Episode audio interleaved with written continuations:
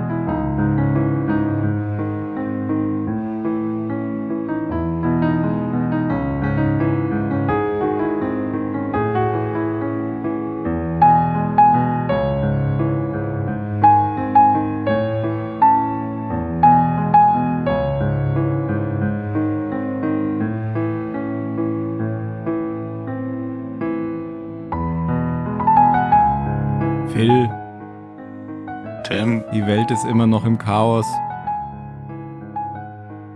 hm, Tja, ist alles immer noch kaputt. Die Hunde streuen zwar nicht mehr durch die Gegend. Die Guilty Remnants gibt's aber immer noch.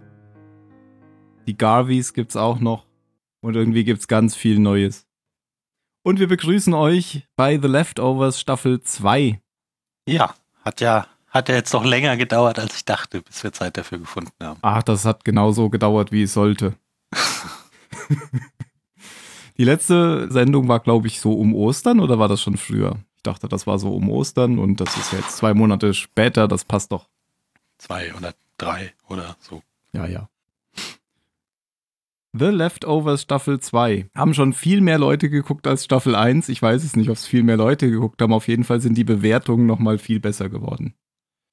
Ja, äh, dem kann ich ja aber auch nur zustimmen. Ich habe es ja gerade eben vor der Aufnahme schon kurz gesagt. Leftovers ist eine Serie, finde ich, die, die, wo jede Staffel besser ist als die vorherige. Wir können ja noch mal kurz auf die letzte Staffel eingehen, damit man noch mal so einen Anschluss finden kann. Wo sind wir denn stehen geblieben? Es war ja so, dass ähm, die erste Staffel auch aus zehn Folgen ähm, bestand und es ging darum, dass, also die Prämisse war, dass zwei Prozent der Weltbevölkerung einfach verschwunden sind am 14. Oktober 2011 und es geht in der Serie darum, wie die Zurückgebliebenen damit umgehen. Jeder versucht sich so sein Weltbild zurechtzurücken und ähm, es gibt aber noch ganz andere Probleme, die alltäglichen Probleme, die es so gibt. Und das sind so die ja, Themen, um die es bei The Leftovers geht. Es geht nicht darum, eine, einen Plot zu, zu bauen, um irgendwie dieses Rätsel aufzudecken. Das, das wurde von Anfang an gesagt von den Produzenten. Damon Lindelof hat da aus Lost gelernt, hat diesmal gleich gesagt, wir äh, werden nichts verraten. Es geht um die Charaktere. Und ähm, Das hat er ja auch hier jetzt in der, in der zweiten Staffel doch mal voll ins Gesicht gehauen mit dem, mit dem neuen Intro-Song. Ach ja, Ja, wo, wo er die, die letzten Worte, ich glaube, es sind die letzten Worte, sind einfach, äh, Just let the mystery be. Ah, das habe ich gar nicht gehört. Okay. das ist ja jetzt nicht mehr dieser theatralische ähm, ähm, Song von Staffel 1, wo man so ein, ich glaube, das ist ähm, hier Da Vinci oder so, die, die Kuppel vom Petersdom, ich weiß es gar nicht, aber ja, irgendwie irgend so ein, was Christliches genau, auf jeden Fall. so, ein, so ein christliches Bild sieht, sondern jetzt ist es ein Country-Song und man sieht einfach ähm, so Realbilder, die so ein bisschen, ähm, ich glaube, koloriert noch sind und da fehlen dann teilweise Leute in den Bildern. Genau, ja. Genau, aber nochmal, wo, wo sind wir stehen geblieben? Ähm, das Ganze hatte ja so geendet, dass die Guilty Remnants, das waren diese ähm, Sektengruppe, die sich weiß anziehen und, und äh, die ganze Zeit rauchen und die Leute belästigen und nerven, indem sie einfach irgendwelche Aktionen machen oder einfach nur rumstehen und, äh, und Leute anstarren. Die haben ja ähm, so eine Aktion gemacht zum Schluss, dass ähm, sie so Puppen gebaut haben, um diese Puppen ähm, in die Häuser nachts zu bringen, in Mapleton, in dem Ort, in dem das spielt, sodass die Leute an, an die Verschwundenen erinnert wurden. Weil die Genau, das ist ja so die, die, die zentrale Motivation der Guilty Remnants, dass sie dafür sorgen wollen, dass die Leute nicht vergessen, dass die Welt geendet Genau, ist. genau. Und äh, das eskaliert dann etwas und Mapleton liegt in Schutt und Asche. Aber für die Garvis geht es dann so halb gut aus, beziehungsweise Nora, die man ja schon ja so zu den Garvis jetzt zählen kann, die, die findet das äh, kleine Mädchen, Ja, das, das Kind von, von Holy Wayne. Wayne. das Tom durch die, durch die USA getransportiert hat, nachdem die Mutter es verlassen hat. Und äh, dann endet die Folge. Und was immer noch so offen ist, sind diese Geschichten mit Kevin, der ja äh, schlafwandelt und irgendwelche Visionen hat. Ja. Und dann ging es im Oktober 2015 weiter. Die erste Staffel ähm, wurde 2014 ausgestrahlt. Ähm, genau dann spielte ja auch die Serie. Das war ja dann äh, im Oktober 2014 war ja der Jahrestag wieder. Ähm, und im Oktober 2015 spielt jetzt auch die zweite Staffel. Also ein Jahr später und es ist dann auch Realzeit ein Jahr später. Genau, auch wieder auf den, auf den Jahrestag hin. Genau. Mhm. Was jetzt aber anders ist, das gibt es ja öfters in Serien, dass das so staffelweise ist und das ist hier auch wieder so, ein, ein Handlungsbogen ist eine Staffel. Ähm, das spielt jetzt ganz woanders und wie es dazu kommt, da kommen wir dann in der Detailbesprechung sicher zu. Mhm. Ähm, die Produzenten sind die gleichen natürlich, Damon Lindelof, ähm, Peter Berg und auch Tom Perotta, der Autor des Buches The Leftovers. Man kann auch erwähnen, dass das zweite, der, die zweite Staffel nicht mehr Teil des Buches ist. Also das Buch umfasst sozusagen die erste Staffel.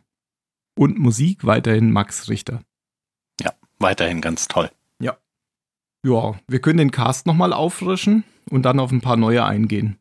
Ja, also wie du gerade eben schon sagtest, die ganze Gavi-Familie ist weiterhin dabei. Also Kevin, äh, seine Tochter Jill und sein Sohn Tommy. Sein Vater taucht, taucht glaube ich, nur in zwei Folgen mal auf. Relativ wenig, aber er taucht noch mal auf.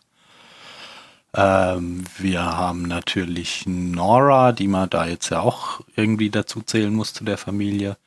Schönerweise, obwohl sie ja, obwohl sie in Staffel 1 gestorben ist, hat auch, hat auch Patty wieder, wieder einen großen Auftritt, also die, die Anführerin der, der Guilty Remnants, die, die sich selbst den, den Hals aufgeschlitzt hat. Ähm, der Priester Matt mit seiner Frau, wer ist die Frau? Mary. Mary, genau. Sind auch weiterhin dabei. Ähm, wen habe ich vergessen? Mac, Liv Taylor, die Natürlich. neue Anführerin der Guilty Remnants. Ja, was ich, was ich ganz überraschend fand. Also der, der Charakter hat sich, glaube ich, fast am meisten verändert. Von Staffel 1 zu Staffel 2. Ich finde aber Und- nicht, dass da ein Bruch ist. Ach, ich, na, ich würde es nicht Bruch nennen, aber ähm, die war in, oder nein, die ist jetzt in Staffel 2 viel, viel, äh, hat, hat so ir irgendwie ihren, ihren Platz gefunden und weiß, Mhm. was sie möchte und Ich glaube, da war sie aber jetzt schon kn- am Ende von Staffel 1. Also für mich hat, das, hat Ja, sich da okay. jetzt gar nicht viel verändert, fand ich. Okay. Also der, der Bruch ist halt zwischen, sie kommt zu den Guilty Remnants und ja, sie ist am Ende von Staffel 1, finde ich. okay, dann, ja, dann kann ich mich vielleicht einfach nicht mehr gut genug an das Ende von Staffel 1 erinnern, weil ich habe sie, bei mir war die jetzt, als ich Staffel 2 geguckt habe, noch so als diese, diese unsichere Frau, die gar nicht so richtig weiß, was sie möchte, ob sie bei den Guilty Remnants überhaupt richtig aufgehoben ist und so. Aber ja, dann habe ich vielleicht einfach zu viel vergessen. War am Anfang so, aber ich, also für mich hat es sich jetzt so einfach fortlaufend eingefügt. Das passt, passte sehr gut. Ach, und Laurie. Laurie habe ich vergessen. Aber die finde ich auch gar nicht so interessant. Die ist auch noch dabei. Die Ex-Frau von Kevin und Mutter der beiden. Die ja nicht mehr, ja, das wissen wir noch gar nicht, dass sie nicht mehr bei den Guilty Remnants ist. Das erfahren wir ja nachher erst. Ja. okay. Genau. Ja, das ist so der Bestandscast, der es in Staffel 2 geschafft hat. Nicht mehr dabei sind äh, Dean, der Hundejäger, und die Zwillinge. Die tauchen überhaupt nicht mehr auf. Ja, und auch die hier, die Freundin von Jill. Die hatte ja Stimmt. fast noch, fast noch mehr Raum als die Zwillinge Ja, in Staffel richtig. 1. Hängt natürlich auch ein bisschen damit zusammen, da kommen wir nachher noch zu, dass es in einem neuen Ort spielt. Ja. Und weil es in einem neuen Ort spielt, gibt es natürlich auch neue Leute. Und da kann man insbesondere die Familie Murphy hervorheben. Ähm, das ist eine Familie, Vater, Mutter, zwei Kinder, die auch Zwillinge sind, aber äh, zweieiige, also ähm, Junge und Mädchen und der Ja, und der auch Großvater. irgendwie zwei, zwei Monate oder so getrennt, zeitlich getrennt geboren, weil Ja, weil das sie, das Mädel doch irgendwie extrem früh Ja, genau. geboren wurde, ja. Genau. Und der Großvater Virgil. Also das heißt, wir haben John, der Vater, Erika, die Mutter, Evie, ähm, die Tochter und Michael, der Sohn und Virgil, der Großvater. Genau. Und das sind, ist eigentlich so die Familie, ähm, die im Fokus steht in diesem neuen Ort und in der zweiten Staffel. Und die, der Cast, äh, John Murphy wird gespielt von Kevin Carroll. Der hat ähm, eine relativ große Liste an Serien und Filmen, wo er mitgespielt hat. Ach, tatsächlich? Ja. Okay. Weil ich kenne von den Murphys keinen, außer den, außer den Großvater. Also der kam mir jetzt überhaupt nicht bekannt vor. Er hat auch keinen Wikipedia-Eintrag. ich habe ihn, aber Okay. eben- ich hab ihn aber eben auf IMDb gesehen und da hat er bei, ja, er hat tatsächlich ähm, bei einigen Sachen mitgespielt, aber irgendwie mh, bei nichts, was ich so gucke oder geguckt habe. Mhm. Aber die Liste von, von Serienauftritten ist schon, okay, ja, ich sehe schon, die ist lang. Ja. schon bis in die 90er rein. Being John Malkovich ist vielleicht ein Film, den man kennt, den habe ich aber auch nicht gesehen. Aber ja, ist, ist schon, könnte man schon kennen. Und dann äh, Erika Murphy kennt man auch, glaube ich. Äh, die heißt Re Regina King. Und ich glaube, die hat bei 24 mitgespielt. Ohne dass Mhm. ich das gesehen habe. Das habe ich eigentlich gesehen. Big Bang Theory hat sie mitgespielt. Ah, hier. Staatsfeind Nummer 1. Genau. Die Frau. Die Frau. Mhm. Der ist auch schon aus den 90ern, oder? Ja. Also die könnte man auch kennen.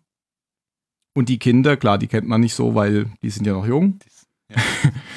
Und äh, Murphy Williams, äh, Virgil Murphy, der äh, Großvater gespielt von Stephen Williams. Den haben wir eben noch gefunden, dass das eigentlich der bekannteste von denen ist. Ja. Hat Aus Akte X. Genau. Da haben wir eben äh, Schluss gefolgert. Das ist der ähm, Informant von Mulder, nachdem Deep Throat gestorben ist. Nämlich der, den er immer in der Tiefgarage trifft und wo er immer dieses X ans Fenster malt, wenn er den Mhm. kontaktieren will. Und bei Blues Brothers hat er mitgespielt, also schon lange dabei, natürlich als Großvater. genau. Ja, so viel zum Cast. Ja. Mein Vorschlag wäre, wir stellen jetzt mal ganz kurz der, Wieder ganz kurz, genau, wie letztes wie beim ersten Mal ganz kurz die Folgen vor und zwar so nur die Titel, englisch-deutscher Titel und so ein Satz bis maximal zwei Sätze, was, was da so, also so ganz kurz, worum geht's da. Aber wirklich nur zwei Sätze. Und wenn wir das alles haben, ja, dann, wir dann unterbrechen uns gegenseitig. Genau, wir unterbrechen uns. Wir machen hier zack und dann kann ich muten. Ähm, wenn wir das nämlich alles haben, dann habt ihr als Hörer einen Überblick, was es so alles gibt. Und ähm, die Gefahr ist nämlich dann immer, wenn wir dann hinterher detailliert in die Folgen gehen, dass wir da eher hin und her springen.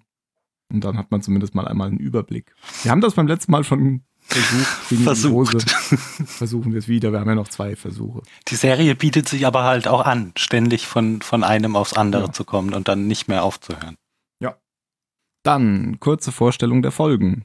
Es beginnt mit Folge 1 mit dem Titel Axis Mundi, sowohl ähm, auf Deutsch und auf Englisch.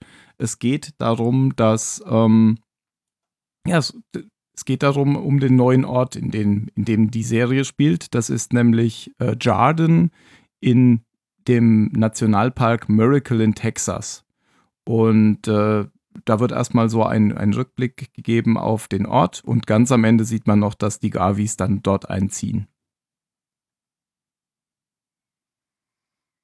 Ja, ähm, Folge 2 ist äh, eine Frage der Geografie.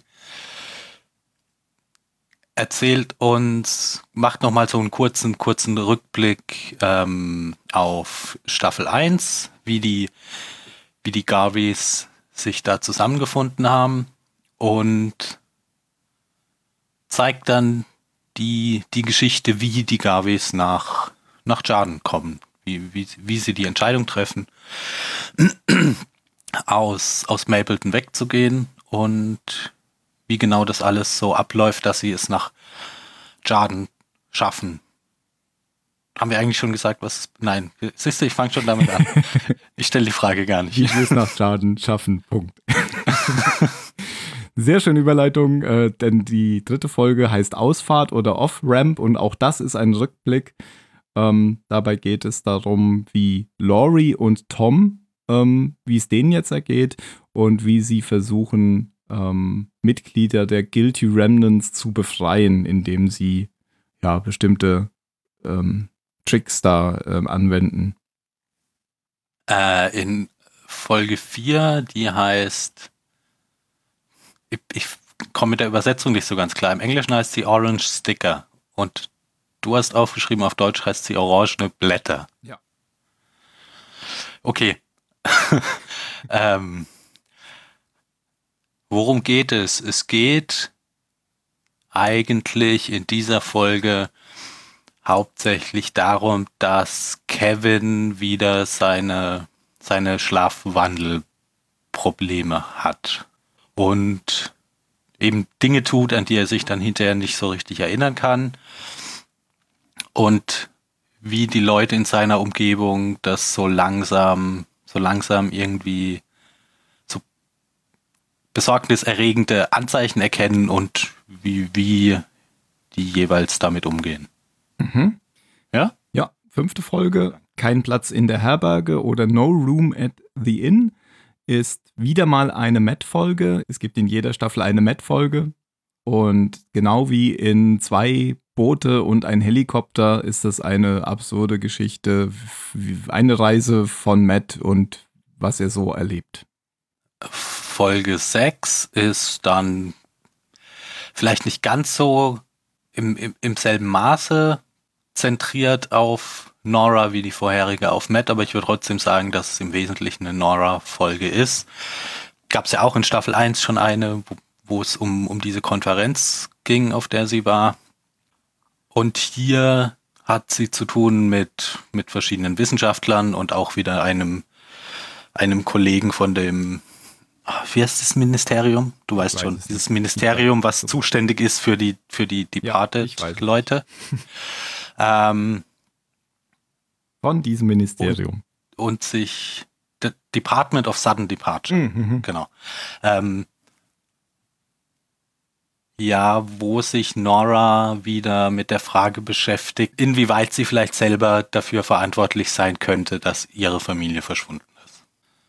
Dann kommen wir schon zu Folge 7, die, der längste Titel. Ähm, ein ausgesprochen mächtiger Widersacher oder auf Englisch a most powerful adversary. Und das ist jetzt eine ähm, auf Kevin fokussierte Folge, in, in der Kevin versucht, mit seinem Problem umzugehen gehen, was wir jetzt noch gar nicht beschrieben haben, ist aber auch egal. Und ähm, wie er ähm, dort Hilfe sucht. Und ja, eigentlich ist diese Folge eine Vorbereitung auf das Staffelfinale, kann man schon sagen. Ja, und noch viel mehr Vorbereitung für, für Folge 8, ja. die, wo es immer noch eigentlich nur um Kevin geht die Folge heißt im Deutschen Auftragskiller, im Englischen noch schöner International Assassin und ist ziemlich verrückt. Ähm, die ganze Folge spielt so im, ich weiß nicht, im Fegefeuer oder so. Also in, in, in, einer, in einer verrückten Welt. Das machen wir später alles. Eigentlich gibt es hier plotmäßig wenig jetzt, jetzt sozusagen. Es ist eine ziemlich ziemlich verrückte Kevin-Folge. Ja.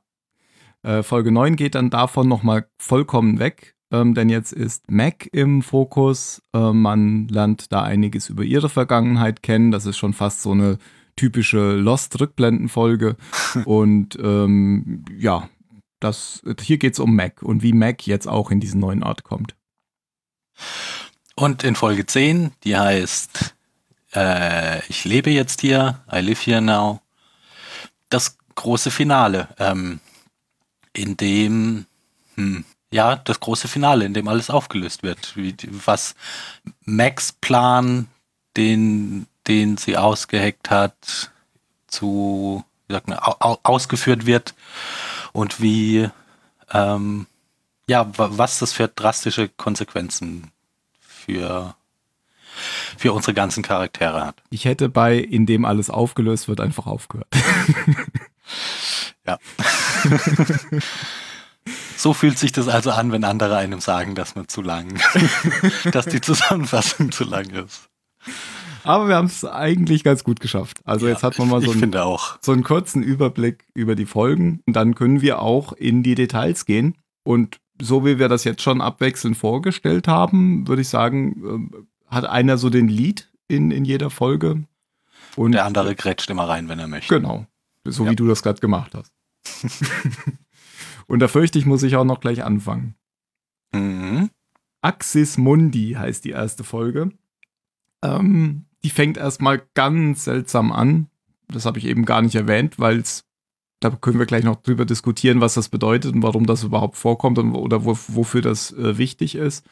Ähm, es geht nämlich ganz weit in die Vergangenheit. Ähm, es geht in die Wildnis. Eine, ja, Höhlenbewohnerin kann man sagen. Das ist irgendwie so, das ist jetzt noch nicht mal, Das ist die Zeit, wo Menschen noch keine Sprache hatten und kein, genau, ja. kein Feuer und kein. Ja, Feuer Ah, doch, Feuer schon. Feuer kommt dann schon, aber sie- da kommt eine schwangere Frau aus der Höhle, weil sie Pipi machen muss und dann äh, gibt es ein Erdbeben und die Höhle stürzt ein. Das heißt, sie wird von, von ihrem Volk, von ihrer Gruppe getrennt und dann setzen auch noch die Wehen ein. Ähm, sie, sie bringt alleine das Kind zur Welt und sie muss alleine für das Kind sorgen. Das heißt, sie, sie sucht da irgendwie so Eier aus einem Nest, dann wird sie von der Schlange gebissen, ähm, stirbt und dann denkt man erst, jetzt wird das Kind vom Adler gefressen, aber dann kommt eine andere äh, Frau und nimmt's mit. Ja, was, was so dramatisch ist, weil, weil die ganze Zeit gezeigt wird, wie hart sie dafür kämpft, ihr, ihr Ki- Kind zu retten. Also sie wird ja nicht einfach so von der Schlange gebissen zum Beispiel, sondern weil die Schlange ihr Kind bedroht und sie sich dazwischen wirft. Ja. Und deshalb ist es ja so dann die, die befriedigende Auflösung, dass sie zwar am Ende stirbt, aber eine andere Frau kommt und, und das Kind überlebt. Ja, und der direkte Zusammenhang ist so, dass das eben genau in diesem, in dieser Region spielt, in der auch äh, dieser Nationalpark ist, in Miracle Garden. Das spielt nämlich genauso in diesem zerklüfteten Flussbett oder in, die, in diese Seenlandschaft, ähm, die später auch öfter eine Rolle spielt und auch Erdbeben spielen nachher immer mal Genau, wieder. sche scheint schon ziemlich lange, lange eine, eine erdbebenaktive Region zu sein. Genau. Und dann geht's nämlich, das ist ganz schön gemacht, dann gibt's nämlich so einen so Kameraschwenk quasi von der Vergangenheit in die Zukunft, dann schwenkt das so um und man, huch, das passt ja jetzt gar nicht, dann sieht man nämlich so ähm, Mädchen in moderner Badekleidung, wie sie da eben in dem, in dem See oder in dem Flussbett ähm, planschen. Ähm, und das ist so der Schwenk dann in die Gegenwart. Und Jarden, ja, ist dadurch berühmt oder bekannt, dass niemand am 14. Oktober 2011 verschwunden ist. Ähm, Genau, da, und das ist, ja, ist, da ist, die sagen ja irgendwann mal die Zahl, dass es sonst keinen Ort über, ich weiß es nicht, 3.000, 4.000 Einwohnern gab, wo, wo sonst niemand, niemand verschwunden ist. ja. Und äh, Jarden ist so nach außen hin das, das Kleinstadtparadies, ähm, wo alle ja total auf diesem Wir sind was Besonderes Trip sind. Und nach innen ist es aber so, ja, das, das, da, da könnte man so ein David Lynch-Ding draus machen. Nach außen alles schön und Vorstadt und dann nach innen alles verrottet. Ja, Also, ich würde jetzt nicht unbedingt sagen verrottet, aber was gut passt zu dem, was du vorhin gesagt hast, ähm, dass die normalen Alltagsprobleme ja nicht verschwinden, nur weil noch irgendwas anderes, Schlimmeres passiert, wie das Departure. Und genauso hier sind es halt trotzdem alles normale Menschen und keine, Ja. keine, keine, die, die sind nicht moralischer als alle anderen. Ähm, aber die sind auch nicht schlimmer als alle nee, anderen genau. sondern die, wie, wie es ja auch so in, in unserer Welt passiert, an, an irgendwelchen Orten, wo es heißt, dass da ein Wunder stattgefunden hat, da fangen die Leute ja auch an, genau, genau was hier passiert, dann Wasser aus irgendeiner Quelle zu verkaufen oder Genau. so. Mhm. Genau, sie sind halt nichts Besonderes, das ist der Punkt. Ja. Ähm, Aber natürlich für die ganze Welt sind sie was Besonderes. genau. Und also das ist deswegen- jetzt so ein Touristen-Hotspot. Genau, da, da werden Touristen durchgeschleust, und das muss man vielleicht noch ein bisschen äh, erzählen von der Lokalität. Das ist so ein Ghetto eigentlich, so eine ähm, gated Community, da kommt keiner rein. Ähm, Ja, die, haben- die haben ja den Vorteil dadurch, dass es so in, in diesem National Park liegt, dass die Zugänge gut kontrolliert sind. Und das sind ja auch die ganze Zeit ähm, die, die, diese Park Ranger, die da, Mhm. die, die eben da die, die Zugänge kontrollieren und ganz genau gucken. Ähm, also du, du kannst nicht einfach nach Jarden gehen, Genau. weil da jetzt natürlich viele, viele Leute einfach das Bedürfnis haben, Can simply Ähm, go to Jordan. Ja, genau. ähm, nach, nach Jordan zu ziehen, weil sie sich davon Sicherheit versprechen. Weil die ganze Menschheit Ja. ist ja jetzt unglaublich ähm, verunsichert. Und keiner weiß ja, ob das nicht nochmal passiert, dieses Departure. Und deswegen wollen da alle hin, weil da verschwindet man offensichtlich nicht. Und wie diese Touristen da ankommen, das hat mich erinnert, ich war letztes Jahr war ich segeln in den Niederlanden und da waren wir irgendwann auf so einer kleinen Insel und das, das, sah ein bisschen aus wie das Auenland oder so. Ja? Das, das war so hügelig und lauter kleine, kleine, süße Häuser. Und in dem Hafen waren, waren lauter so kleine, also wirklich kleine Segelboote eigentlich eher. Aber es kam halt auch, alle 60 Minuten kam da so eine Riesenfähre und, und hat, hat Touristen ausgespuckt. und die sind dann so in, das war anscheinend gerade die Zeit für, für Türken und Japaner. Da kamen dann einfach so in, in Gruppen von, von 50, 60 Leuten sind die dann so über diese Insel. Und das Verhältnis war dann einfach total krass, weil da, weil da ziemlich wenig Leute eigentlich gewohnt haben und das alles so klein und, und süß und schick war. Und dann kam da eben immer dieses riesige Schiff und hat die Leute da durchgeschleust und so ähnlich ist das hier auch, finde ich. Genau. Die haben dann alle so ein, so ein Armband an, so ein Wristband, das auch ganz wichtig ist, weil ohne Wristband kommt man da nicht rein. Ja. Und dann können die da so rumlaufen und dann müssen sie mit dem Bus wieder raus. Und das Ganze wird ermöglicht, weil es überhaupt nur eine Straße gibt. Und die hat so eine komische Brücke, so eine äh, ganz lange, schmale Brücke, wo auch immer nur eine Richtung fahren kann. Das heißt, die, die Park Ranger machen immer eine Straße, eine Seite auf und dann kann man nur drüber fahren über die Brücke. Ja. Deswegen natürlich gut kontrollierbar. Ähm, du hast in den Notizen aufgeschrieben, wie Wayne ist ganz Jarden. das weiß ich gar nicht mehr. Okay. Also virtuelles Wayne hast du aufgeschrieben. Na, Holy Wayne. Ach, du meintest Holy Wayne. Ja, Okay, ah. wer ist Wayne? na, na, genau. und wie meinst du das? Ja, ich meinte halt damit dieses, dieses äh, Heilsbringertum, dieses ähm, wir sind die Auserwählten, wir, also es ist ja letztendlich ja schon fast so eine Sekte, obwohl es eigentlich ein normaler Ort ist, aber ähm, sie sind die Auserwählten, sie singen ja auch äh, dieses Genau, Lied da haben ja immer, So ein Song, so ein Gospel-Song. Stadt-Theme-Song Genau. geschrieben. Genau, und halten sich für was ganz Außergewöhnliches. Beziehungsweise manche, ähm, da gibt es zum Beispiel den, den Ziegenmann, der schlachtet ständig irgendwo äh, eine Ziege mitten im Lokal und die, die Da, anderen, im- immer da, wo er halt gerade wo er ist. gerade ist und die Kellner sind davon schon genervt. Und zwar macht er das, das kommt erst viel später raus, weil das am, am, am 13., nee, am 14.10.2011, dass er das auch gemacht hat während des Departures. Und so hat jeder hier so seinen Fetisch, dass man sagt, ähm, vielleicht lag es ja daran, dass ich das gemacht hatte, deswegen bin ich nicht verschwunden oder sind alle Genau. nicht verschwunden. Ja, aber diese Szene da in dem Diner, die war schon ziemlich witzig. äh, wie er da so reinkommt und einfach, einfach sein Ding macht. So diese, diese Plastikplane, die er da ausgebreitet hat, hätte er sich auch sparen können. So, so, so schlampig, wie er das gemacht hat, weil er hat ja trotzdem den Boden vollgesaut. Und was ich richtig gut fand, ähm, war, wie diese Kellnerin einfach nur so genervt Genau. nach Nein, Enrico oder so Ja. ruft. Was auch einfach ähm, so, so ein schöner kleiner Kommentar ist, finde ich. Ähm, darauf, wer, wer, wer die Drecksarbeit machen darf. das ist in Schaden auch nicht anders. Ja. Da, da muss halt dann der, der Mexikaner kommen. Ja, vor allem wenn man in Texas ist, da ist es ja nicht weit. Hm.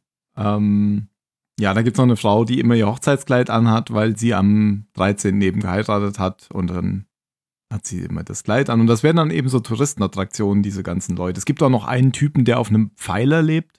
Der, der sitzt da auf dem Marktplatz Stimmt, ja. und ähm, kommt dann nicht mehr runter von diesem, von diesem Pfeiler. Dem, dem Michael regelmäßig Essen vorbeibringen. Genau, genau. Der, der ähm, Der hat dann so mit, so mit so einem Seil lässt er das immer hoch und runter, was er da hat. Ja. Und der ja, also der, der Charakter wird ja eigentlich gar nicht erklärt über die ganze Staffel. Ähm, das einzig, nein, ich finde, es gab so zwei relevante kurze Szenen mit ihm. Und die eine war, als, als Michael ihm Essen bringt, dass er so einen, einen Brief nach Australien mitbekommt. Hm. Wo wir, siehst du, wir fangen schon an, ganz wild zu springen. ähm, weil ja Kevin Senior äh, beschließt, nach Australien Ja, auszuwandern da oder Urlaub den zu machen. Australien Bezug. Das war sogar vielleicht in der ersten Folge. Kann sogar sein. Sehr gut. Ja. Das wusste ich. genau, äh, der Fokus liegt nämlich in der ersten Folge erstmal auf dieser Ortsbeschreibung. Das dauert ziemlich lang, bis, äh, bis da mal überhaupt irgendwelche Personen in den Fokus äh, kommen. Aber dann kommt die Familie Murphy in den Fokus. Ich habe hier aufgeschrieben, John ist ein elendigliches Drecksschwein. Denn John brennt anderen Leuten, ähm, die es nach seiner Meinung verdient haben. Das hast du doch in Klammern gesetzt, oder? Habe ich das in Klammern? ja, das ist von mir. Die weil Häuser. du, du warst ein bisschen arg hart. Naja, aber Häuser abbrennen, das ist schon so Ku Klux Klan. Das war schon so ja, aber, Klux aber so, so, wie du, so wie du es aufgeschrieben hast, klang es nach, naja, der, der marodiert halt durch die Gegend und, und, und zündet wahllos Leuten die Häuser an oder verprügelt die. Und so ist es ja nicht. Genau, das nennt, nennt man Selbstjustiz. Der, der hat ja schon einen Plan oder, oder eine, ein, ein, ein Code irgendwie, mit dem er das Ganze rechtfertigt. Also es ist ein dummes, dummes Arschloch. Und er ist bei der Feuerwehr. Ja, ja, ja, ja. Nein, mir, mir ging es ja nur darum, klarzumachen, dass er das sehr, sehr bewusst tut und aus seiner, aus seiner Perspektive raus, glaube ich, einfach Jordan beschützen möchte. Genau, also sein, sein Motiv ist nämlich, dass er gegen alle vorgeht, die eben diese Wundernummer durchziehen. Ja. Alle, die irgendwie glauben. Oder, Ungerechtfertigte Vorteile ziehen zu wollen und andere Leute verarschen wollen. genau. Weil er, er, er sagt ja immer, äh, there are no miracles in miracle. Äh, zu Hause ist aber der nette Papa. Und, Und auch da, du hast geschrieben, er mimt den netten Papa. und den mimt er ja nicht. ja, den mimt Also er nicht. der, der, der, der liebt seine Kinder ja wirklich. ja, das stimmt.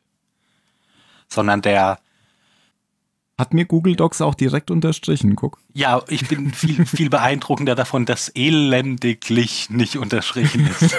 dass die Rechtschreibkorrektur damit kein Problem hat.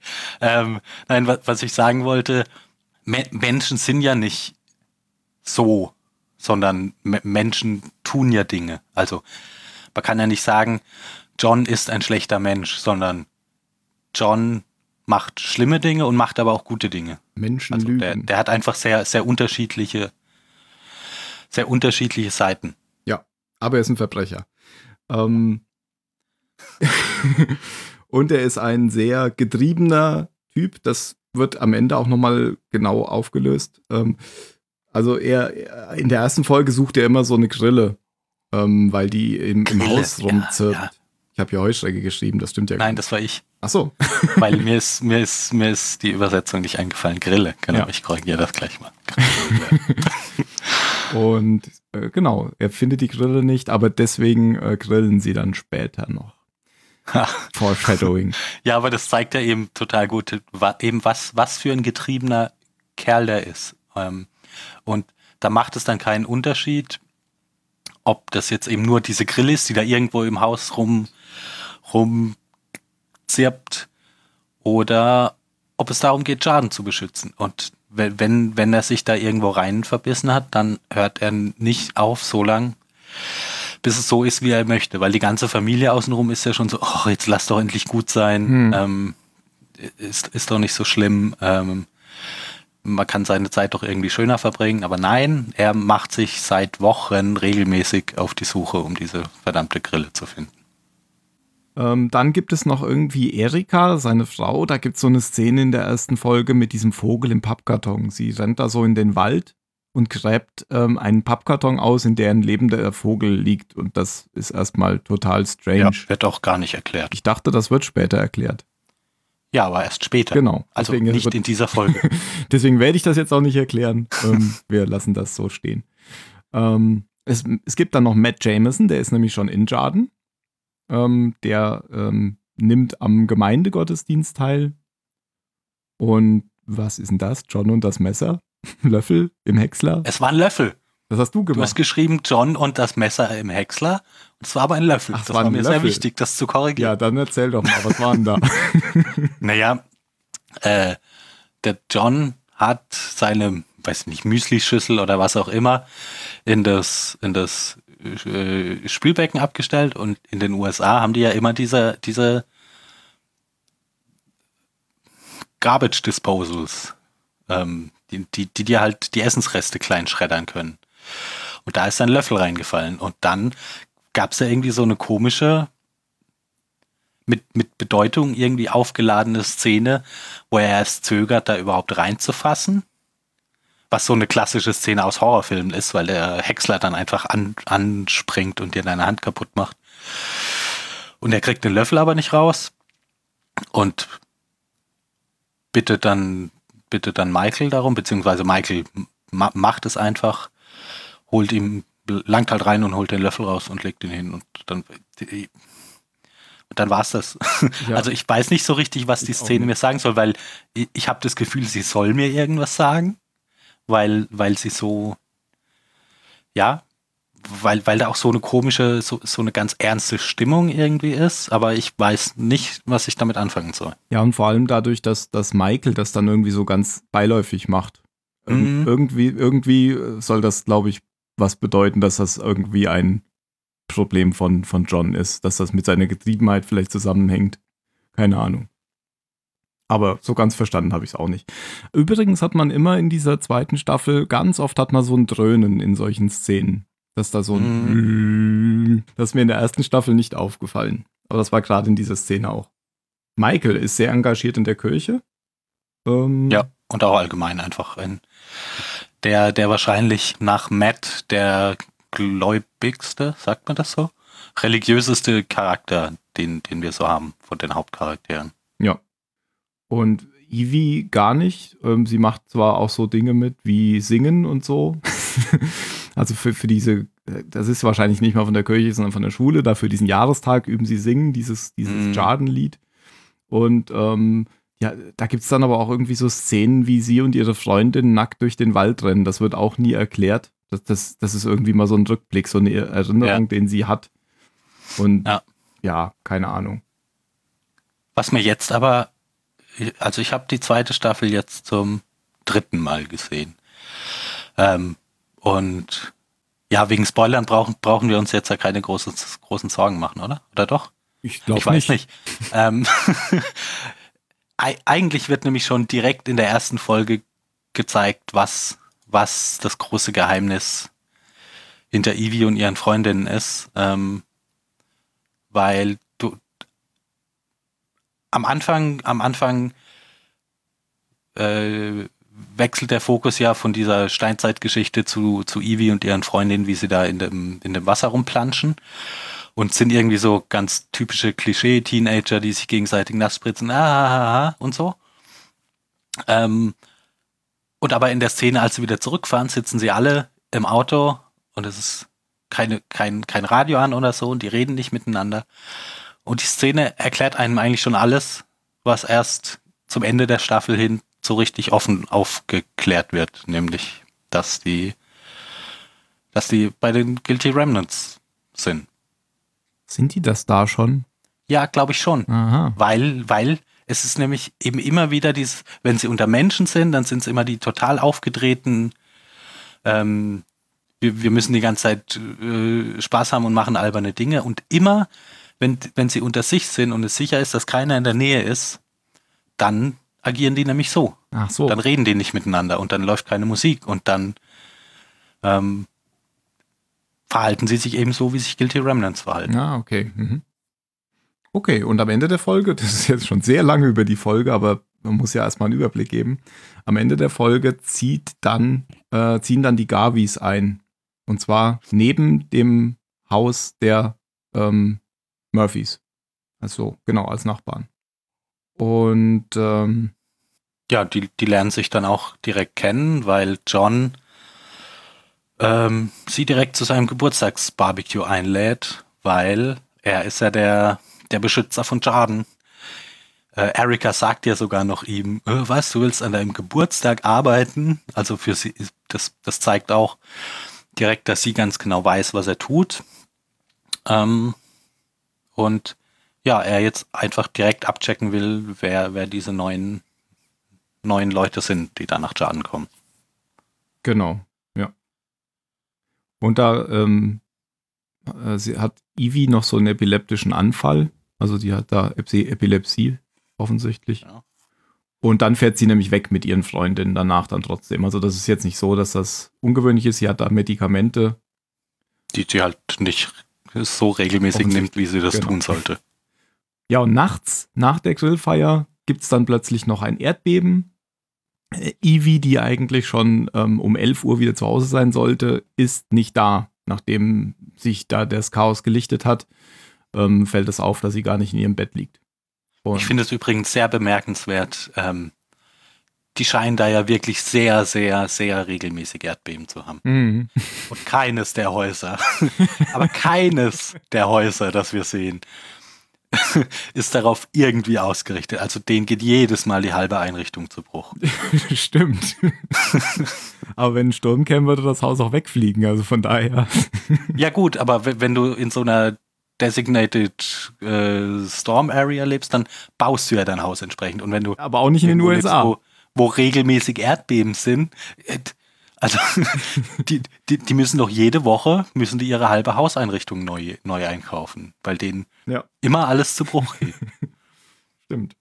Wir können vielleicht noch kurz erwähnen, dass John di direkt ähm, bei seiner Geburtstagsparty erzählt, dass er mal für eine Weile im Gefängnis war, weil er versucht hat, jemanden umzubringen.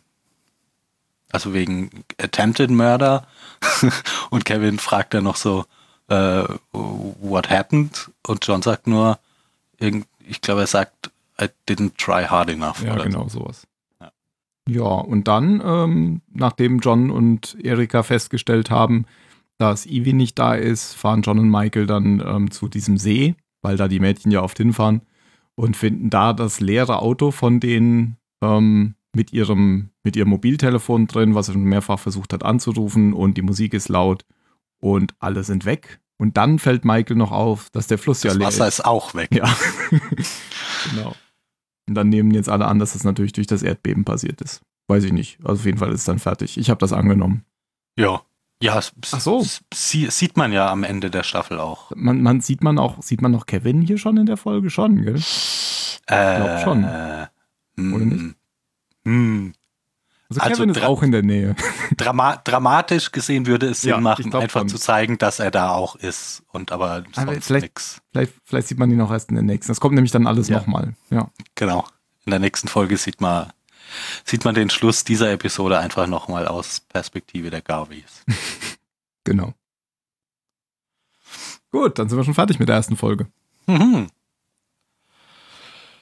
Ja, dann Folge 2 erzählt uns eben, wie, wie die Garveys nach Jordan kommen. Ähm, zuerst am Anfang der Folge, und das finde ich eine finde ich eine ganz, ganz schöne und berührende Szene, nachdem, nachdem Nora ähm, das Baby gefunden hat, das bestimmt auch irgendeinen Namen hat, ähm, sitzt sie ja mit, mit Kevin und Jill so im Haus und sie unterhalten sich drüber, ob sie jetzt, also wie es jetzt mit ihnen zusammen weitergeht.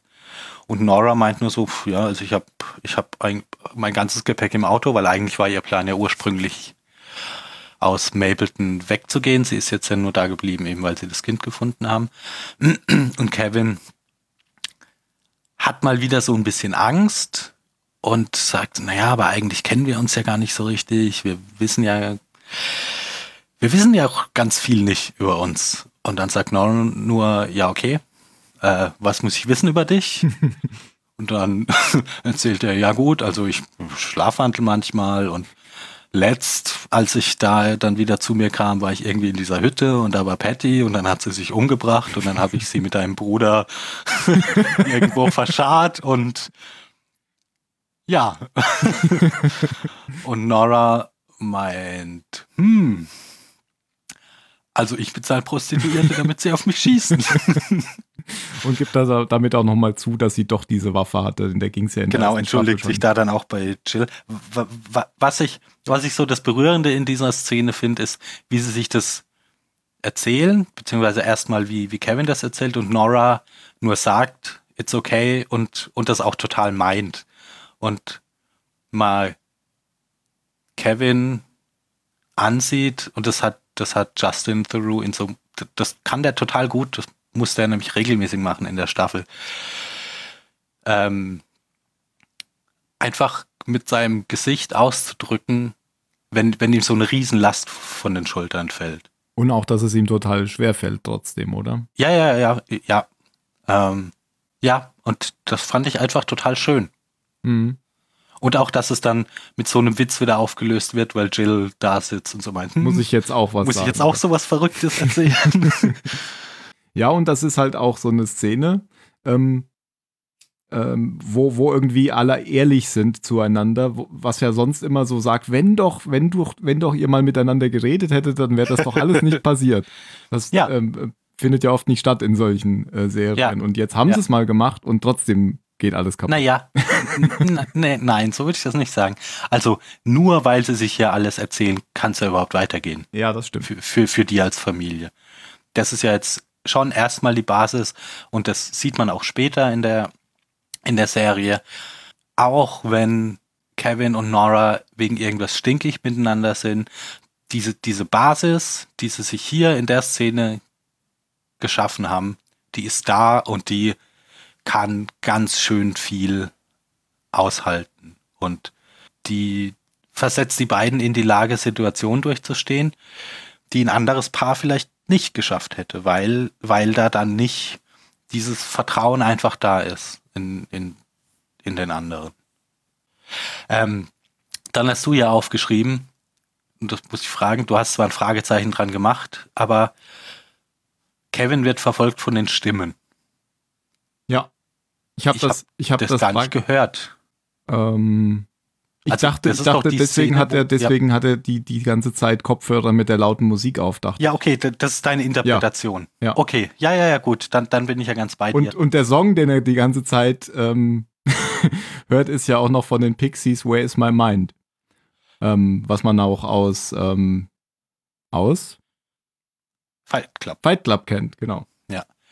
Ähm, wa- was ja sowieso der, der Theme-Song dieser Staffel ist. Der kommt nämlich in ganz vielen Folgen vor. Ma manchmal nur so als ähm, auf dem Klavier gespielt oder, oder Wie? einfach. Wie auch schon in unserem Intro. Das war Genau. genau, diese Klavierversion. Ähm, das erinnert auch sehr an, an Westworld. Die haben auch ständig irgendwelche Pop, Mhm. Rock Songs, äh, Pop und Rock-Songs als Klavierversion. Oder in der zweiten Staffel auf, auf diesen komischen japanischen Zupfgitarren-Dingern. Das habe ich ja noch nicht geguckt. Aber okay. Dann weiß ich, worauf ich mich vorbereiten muss. Aber genau, also das ist halt die Frage, ähm, ob, ob ähm, und das ist ja die, die, das, was er sich auch die ganze Zeit stellt, diese Frage schon in der ersten Staffel, hat er genau das, was sein Vater auch hat. Ja, al- also ich, ich glaube, du hast damit total recht. Ich wollte nur nachfragen, ob du, ob ich da in irgendeiner Szene überhört habe, wie er irgendwelche Stimmen hört oder. Und da Gleich- geht's gleich schon wieder, deutlicher. geht's, geht's schon wieder los, dass Kevin, wie in Staffel 1 schon, in dem Moment, wo er eine glückliche Familie hat, ähm, irgendwie echt hart dran arbeitet, das, das kaputt zu machen. so wie er jetzt hier, weil er das dringende Bedürfnis hat, ähm, die Leiche von Patty ausgräbt, hinten in seinen, in seinen Truck schmeißt und dann provoziert von der Polizei angehalten zu werden. Und das Erste, was er dann sagt, ist, ja, ich habe da übrigens eine Leiche dabei. Ja, aber ich glaube, dass, also ich fand den Move gar nicht so schlecht. Also er hatte sich ja wohl entschieden, das jetzt, da jetzt reinen Tisch zu machen. Und ähm, die beste und schnellste Chance, bevor er sich wieder anders überlegt, war natürlich einfach diesen Polizisten zu überholen. Ja, ja, ja, aber, aber ich finde, es ist schon bezeichnend, dass ihm das jetzt so geht. Nachdem er gerade er- wieder ähm, glücklich sein hat- könnte. Genau, richtig. Und das war eben auch schon in, in der ersten Staffel so, dass er damit dann irgendwie auch wieder nicht zufrieden ist. Und er ist ja dann auch total enttäuscht, wie diese, diese äh, Polizistin, die ihn da verhört. Ab dem Moment, wo klar ist, dass Patty, dass ihm Patty war, also eine von den Guilty Remnants, und, und er nur die Aussage macht, dass sie sich schon selber umgebracht hat und dass er jetzt nur halt ihre Genau. Leiche irgendwie so, hatte er jetzt halt, weil er hat, er war halt da, als sie sich selber umgebracht hat, ist, ja, okay, ähm, who cares? Aber die Polizistin war ja auch total enttäuscht, weil er nicht gefragt hat, wo sie ihre Augenklappe her hat. Stimmt. Von daher waren beide total enttäuscht und dann muss er wieder gehen. Ähm, in dieser Folge erf erfahren wir auch, was ich vorhin schon kurz angerissen hatte, dass äh, Kevins Vater wurde aus der psychiatrischen Anstalt entlassen und macht sich auf nach Australien, äh, um, um einen Neuanfang zu machen. Was dann dieselbe Idee bei Kevin auch triggert, nämlich weg aus Mapleton ähm, und irgendwo einen Neuanfang zu machen, weil die Stimmen gehen bestimmt nicht mit. Bestimmt. Bestimmt. Aber was jetzt noch äh, essentiell ist, nämlich nachdem er ähm, Patty abgegeben hat bei der Polizei, taucht sie sofort auf, oder? So wie, so wie er dann zurückkommt in sein Auto, da taucht sie das erste Mal Ja. schon auf. Ja. Das heißt, er hat jetzt Visionen von Patty. Oder sie ist wirklich da. Mhm. Das ist unklar. Aber ich vermute ja, erst. ist unklar. Aber es ist auf jeden Fall schön, dass sie weiterhin da ist, weil Ja. die, ich finde die ganz, ganz großartig. Und sie ist halt so ein äh, Teufel, Engel, Teufel auf der Schulter irgendwie. Mhm. Kommentiert halt die ganze Zeit, was er macht und wie doof er ist, was er denn tut, was er stattdessen tun sollte. Ähm, genau. Und Kevin fasst dann eben den Plan wegzugehen. Und sie landen am Ende eben bei, bei der Idee, nach Jarden zu ziehen. Und nach Jarden kommt man, wie gesagt, nicht so leicht, weil da will ja die ganze Welt hin und die haben da mittlerweile so ein ziemlich, ziemlich rigides Regime. Ähm, und es ist halt unglaublich begehrt. Also es, es ist nur ganz selten der Fall, dass da überhaupt was frei wird. Ursprünglich hatten sie, also nein, sie werden überhaupt nur in die Lage versetzt, dahin zu gehen, weil Nora ihr Haus an, ich weiß nicht mehr, Harvard oder irgend so eine superreiche ja, Ivy genau. League Uni ähm, möchte das Haus kaufen, um da forschen zu können. Sie sagt ja auch dann noch, das ist eine gute Schule. Ja. ähm, weil das ja eben so ein, so ein besonderer Platz ist, was das Departure angeht. Und deshalb kriegt sie irgendwie drei Millionen für ihr Haus. Ja. Und dann mieten sie sich in Jarden ein, in diesem Haus von dem, von dem Wahrsager, das John abbrennt in der ersten Folge. Ja. Ach so, das war das gleiche Haus. Ah, Ja, ja, der, der, der erzählt doch, dass er das vermietet hat und dass da oben so eine Familie Ah, einzieht, wo okay. John meint, ja, aber du weißt schon, du brauchst dann hier deinen irgendwie einen extra Eingang und die Vorschrift und ah, das das ich und das. mitbekommen. Und als sie dann ja eben nach Jarden, in, in Jarden ankommen, sagen die ihnen, ja, sorry, ähm, ihr Haus ist nicht mehr da. hm, blöd. Ja, könnt ihr, könnt ihr jetzt, ihr könnt euch auf, auf die Liste setzen lassen. Aber wer weiß, wann, wann hier das nächste Mal was frei wird. Und vor Jarden, das habe ich gar nicht erwähnt, so unter dieser Brücke ist so ein Camp von Genau. Leuten, die da rein Lauter wollen. Leuten, die da rein möchten. Oder ich glaube gar nicht, dass alle da unbedingt direkt nach Jarden ziehen wollen. Das sieht so aus, als wären da auch viele dabei, die da einfach, ja, die da so ein, so ein religiöses Ding irgendwie draus machen, die da, die einfach in der Nähe dieses besonderen Ortes sein wollen. Hm. Ja, ganz viele Leute aus ganz vielen unterschiedlichen Gründen, die da so ein, das erinnert so ein bisschen an, wie heißt dieses? An das Woodstock. Burning Man, Burning Man? ich. Burning Man Was ist das? Festival. Ah. Das ist so ein, so ein in, in den USA, jedes Jahr irgendwo in der Wüste. Da kommen einfach dann ganz viele Leute hin zum Drogen nehmen und tanzen und Ach, ich glaube, da ist Kunst machen und Watch Dogs 2 kennst du nicht, oder? Weil ich glaube, das ist das. Also da ist man dann, glaube ich. Das klingt jetzt so wie das, was du beschreibst. Ich wusste nur nicht, dass das so heißt. ja, erinnert mich halt ein bisschen daran an so ein, an so eine, so eine etwas aus den Fugen geratene Hippie-Kommune. Mhm. Ähm, hier lernen wir dann auch direkt ähm, den, den Murphy-Großvater kennen, der nämlich schon in dem Visitors. Also das ist wirklich, wenn man nach Jarden kommt, das ist alles super kontrolliert. Du musst dich da irgendwo anmelden und dann, damit du erstmal über die Brücke darfst, musst du schon einen Grund haben. Also du musst da wohnen, du musst ähm, von jemandem gesponsert sein, der da drin wohnt oder so. Und dann kommst du weiter zu diesem Visitor Center und wirst da dann praktisch nochmal eingeteilt in die richtige, in die richtige Gruppe. Und da tritt direkt ähm, der, vorhin wusste ich seinen Namen noch, vorhin wusste ich seinen Namen noch, Virgil, Virgil. nämlich an Kevin heran und sagt ihm, äh, ich kann dir übrigens bei deinem Problem helfen. Und Das ist so ein typischer Spooky Man, oder?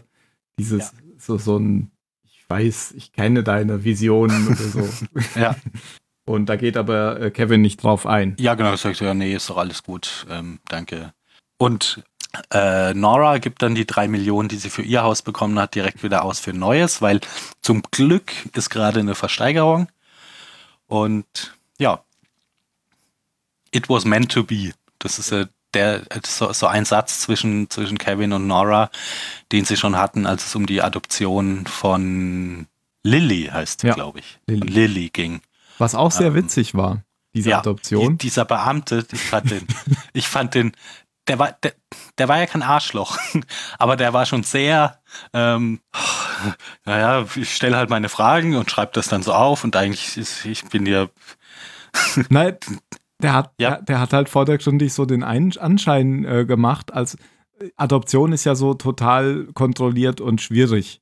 Und Mhm. genau das hat er halt verkörpert, dass er so genau diese kritische, diese kritischen Fragen gestellt hat und so die Augenbraue noch so hochgezogen hat, also wenn dann nicht wirklich, dann innerlich ähm, bei ja, jeder ja, aber, Antwort. aber, und aber dann der war kein Arschloch. Nee, nee, nee. Aber Ja. und, und, und dann wollte er ihn ja noch weiteres Kind aufdrücken, nachdem, weil, weil der offentlich Ja. sichtlich ist da ja so, ist der ja, hat er so Probleme, da die Kinder wegzukriegen wegen diesem Departure, weil da die Eltern verschwunden sind oder so. Ja, ja. Dass, dass er verzwei total verzweifelt eigentlich war und, und am liebsten noch gleich denen ein weiteres Kind mitgegeben Ja. hätte. Das fand ich halt so Ich lustig. brauchte- Ja, und, und war, war ja auch lustig, wie er meinte, ja, ist, ist halt leider ein weißes Kind. genau. Ja, und ja, dann, und dann, dann kommen sie eben an, an ihrem neuen Haus an und ab da steigen wir dann wieder in die, in die Handlung von, von äh, nein, aus Episode 1 ein, die wir schon aus Perspektive der Murphys gesehen haben, sehen wir jetzt aus Perspektive der Garveys.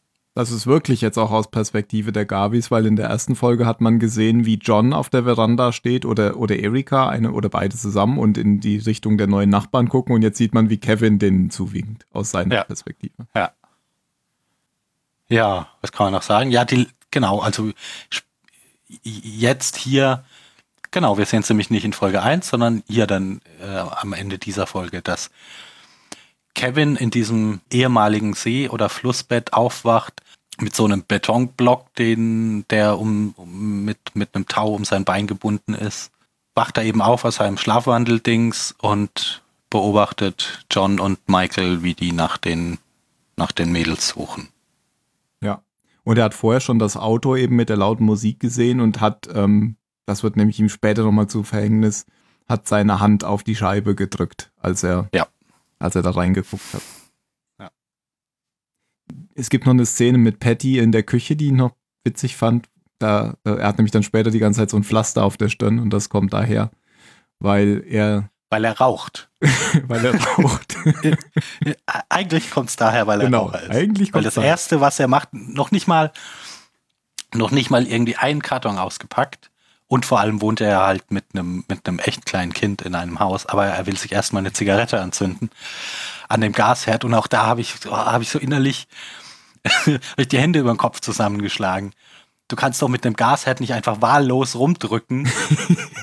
und du hörst so, wie, Klack, ah, klack, wie, klack. wie ja, und es passiert nichts. Und ja, dann mache ich halt noch mal den anderen und noch den anderen. In so einem Haus, wo du, die haben das Haus ja nicht gesehen vorher. Ja. Das, du, du weißt ja gar nicht, ob das alles funktioniert. Na, du weißt zumindest schon mal, dass der Rest von dem Haus eine absolute Bruchbude ist.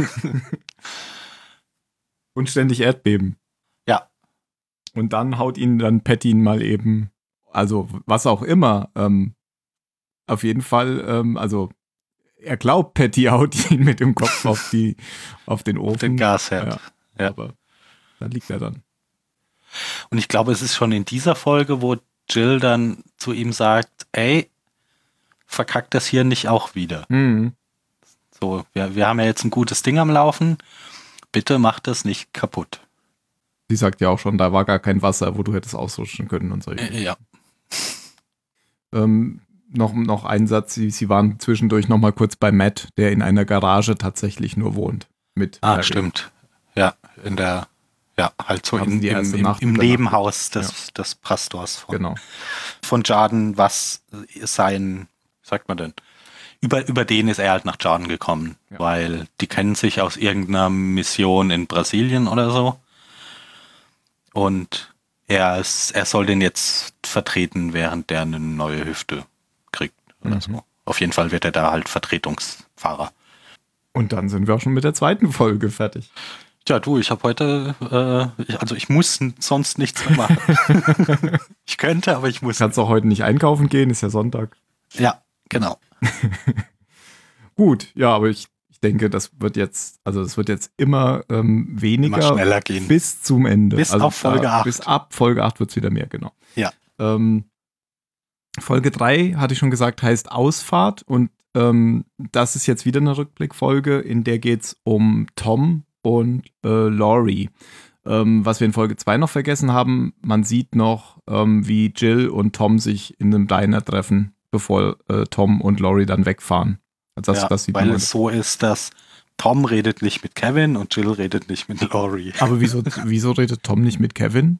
Weiß ich nicht, aber macht er nicht. Hat Also er Kevin gesagt? sagt ja, nein, Ach so. Kevin sagt am Ende der Staffel, als, als Laurie nach Jordan kommt, sagt er, er hat schon irgendwie ein Jahr lang oder so. Ja, aber ich glaube, das Tom war nicht, gesprochen. nicht mit Intention, sondern Nein, zufällig. nein, nein, das sage ich nicht. Aber Ach so. naja, zufällig. Du redest nicht zufällig ein Jahr lang nicht mit deinem Vater. Das ist ja gar nicht sein Vater, das ist ja sein Stiefvater. Naja, es ist der Mann, der ihn aufgezogen Ja, aber, aber andersrum ist es natürlich viel nachvollziehbarer, wieso Jill Ja. nicht mit Laurie redet. Das Ja. kann man, äh, wenn ihr das nicht wisst, dann Aber- schaut die aber- erste Staffel. Aber, aber irgendwas ist mit Tom ja auch. Also, weil in dieser Szene in dem Diner sagt Jill ja auch ganz klar zu ihm, ey, du kannst zu uns kommen, hier, wir können cool, cool Familie machen. Und Tom sagt, nee, habe ich nicht verdient. Geht nicht. Ja, der ist ja Also, irgendwie eh der- total der- am Arsch. Weil der, Ja. das, was er gerade tut, macht ihn irgendwie kaputt, habe ich den Eindruck. Ja. Ähm, weil ja, ja. was er tut, ist ja, er ist so der Lockvogel, er ist bei den Guilty Remnants und ähm, versucht da Leute rauszuziehen, weil Jill, äh, nicht Jill, Laurie ist ja Psychologin und ähm, außerdem kennt sie sich natürlich gut aus bei den Guilty Remnants und hat hier halt so eine Strategie entwickelt, wie sie die Leute da wieder rauskriegt. Und das macht sie mit solchen ähm, Selbsthilfegruppen im Prinzip, mit so Genau, Redegruppen. so Gruppensitzungen. ja, genau. Anonyme Guilty Remnants. Genau. Äh, Tom macht das ziemlich äh, kaputt. Der trinkt viel und ähm, ja, hängt so rum. Und auch hier kommt wieder Wer ist my mind als Musikuntermalung. Ich habe irgendwann aufgehört, das aufzuschreiben. Es kommt wirklich oft in Ja. dieser Staffel vor. Ja, ja. Und dann hast du hier aufgeschrieben Nachrichten im Hintergrund aus Australien. Das fand, Ja, ich, fand ich nur- offensichtlich so wichtig, dass ich dann noch dazu geschrieben habe, was was denn da gesagt wurde. Ja, Ja, also äh, warum? Weil, weil das Australien, weil da sein Vater hin weil da sein Vater ist und weil sein Vater ja in, in dieser, in dieser International Assassin Folge ja au, aus Australien ähm, ähm, anruft. an, anruft, genau. Und hier ja auch, nein, ich, ich krieg das jetzt gerade nicht gut übersetzt, ähm, aber da geht es eben auch darum, dass, dass so ein, ein ganz komischer, komischer Typ irgendwo in Australien aus einem Hotel eine komische Geschichte zu erzählen hat. Ja, genau. Und zwar ist ein in, aus einer Höhle irgendwie ein, ein schon tot geglaubter ist zurückgekehrt zu den Lebenden. Und der Typ hieß David Burton. Das äh, erzählt der Reporter. Ja. Aber das läuft wirklich nur so im Hintergrund. Und das ist so ein bisschen Foreshadowing. Merkt's euch, das wird vielleicht in Staffel 3 nochmal wichtig. Vielleicht. Vielleicht. äh, Laurie und Tom haben noch nebenbei so ein bisschen das Problem. Also Laurie schreibt ein Buch, ähm, über die Guilty Remnants und Laurie und Tom haben noch eben das, das Problem, dass sie da, wo sie zur Miete wohnen, dass der Vermieter sie da raushaben will oder mehr Geld haben will.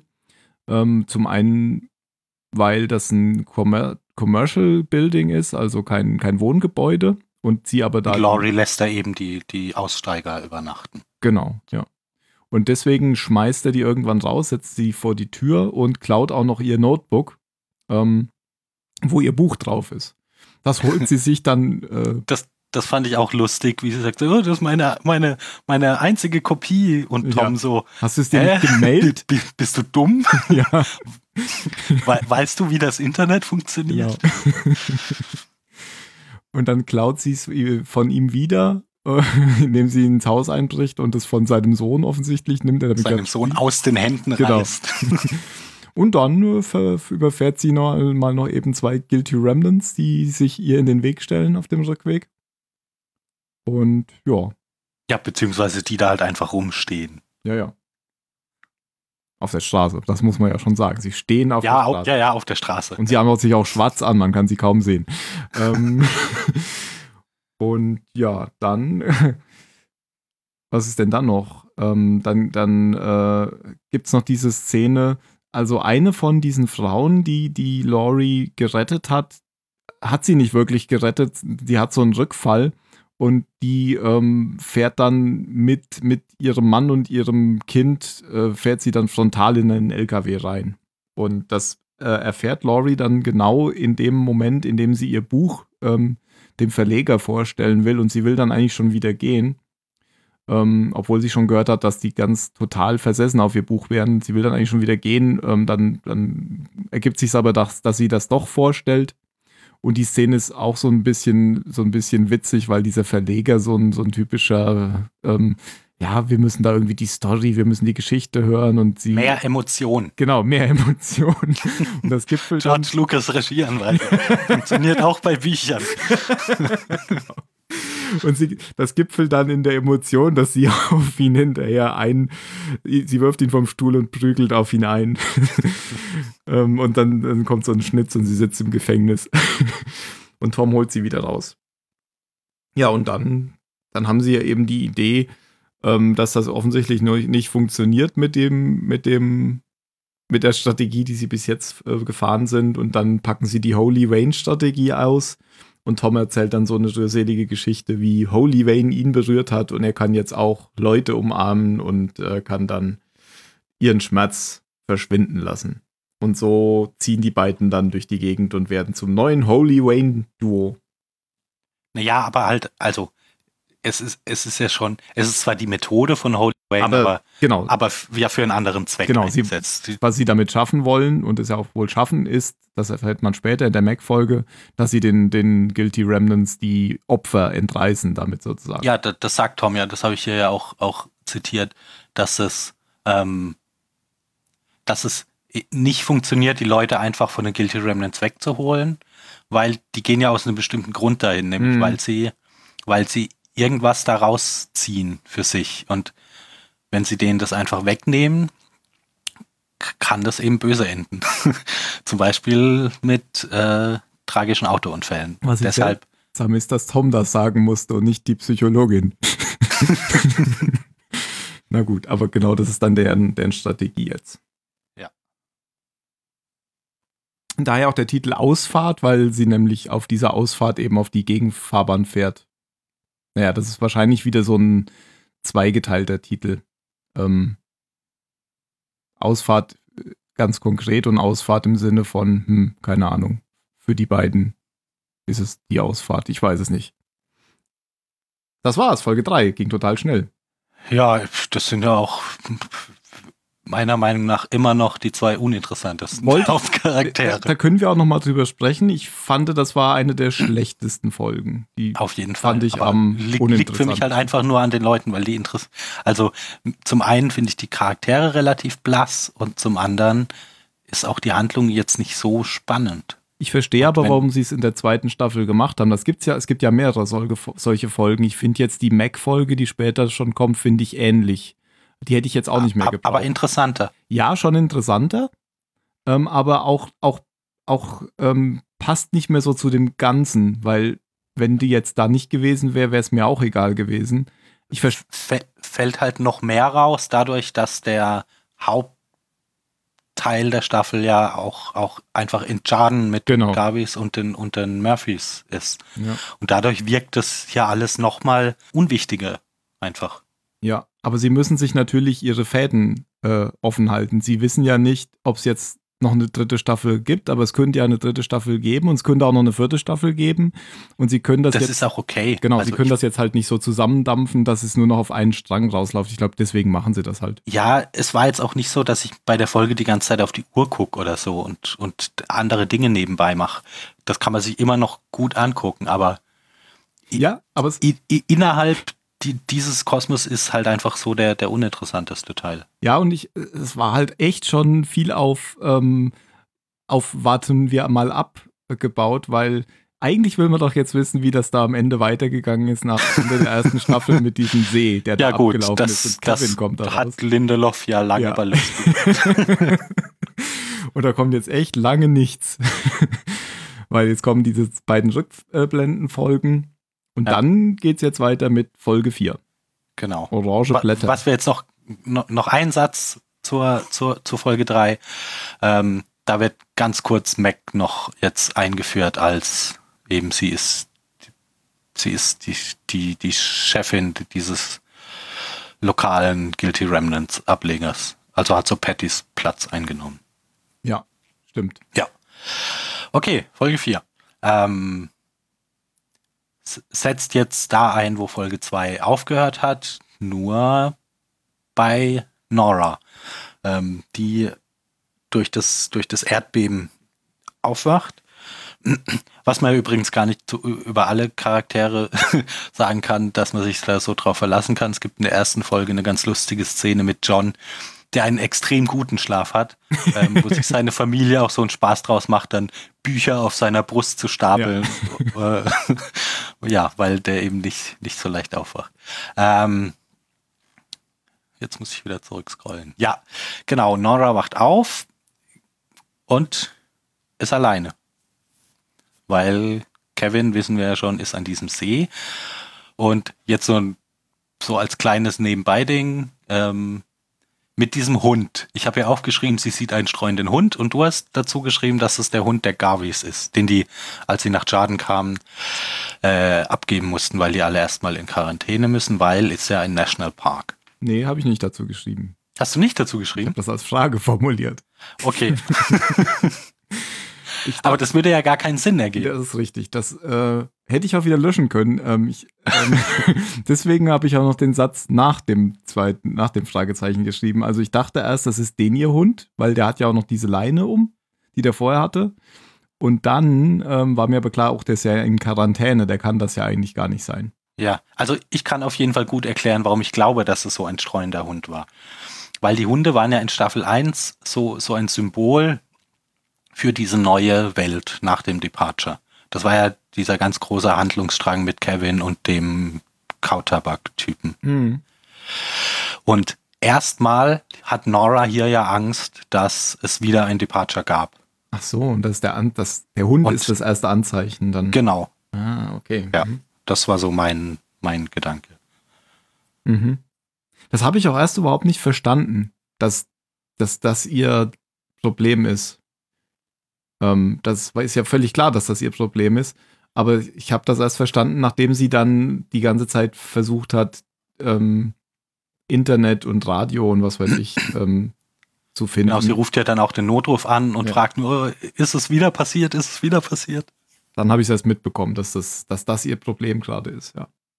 Weil das kann ja, Ja, eigentlich. was aber auch zeigt, dass, dass es einfach, auch wenn man eigentlich immer so den Eindruck hat, dass es ihr jetzt wieder gut geht, dass sie eine gefestigte Persönlichkeit ist, dieses Erlebnis, dass ihre Familie von einem, von einem Moment auf den anderen einfach verschwunden ist, ja, und weil Kevin ja jetzt auch weg war. Einfach. Genau, ja, hat, hat sie so grundsätzlich erschüttert, dass das so in, in einer Sekunde wieder, wieder alles einreißen kann, was, was sie sich in den letzten Monaten an, an Stabilität und Sicherheit Ja. aufgebaut hat. Und gerade, gerade in Jordan, sie sind ja genau deshalb dahin, für für, Genau. für Sicherheit. Ist auch alles total logisch nachvollziehbar. Ich habe es nur am Anfang nicht verstanden, weil ich ja mehr wusste als sie. Ich wusste ja, wo Kevin ist. Deswegen hatte ich das erstmal Ja, überhaupt nicht stimmt. nachvollzogen. Ja. Ja, aber Kevin kommt ja dann, ähm, kommt ja dann wieder nach Hause.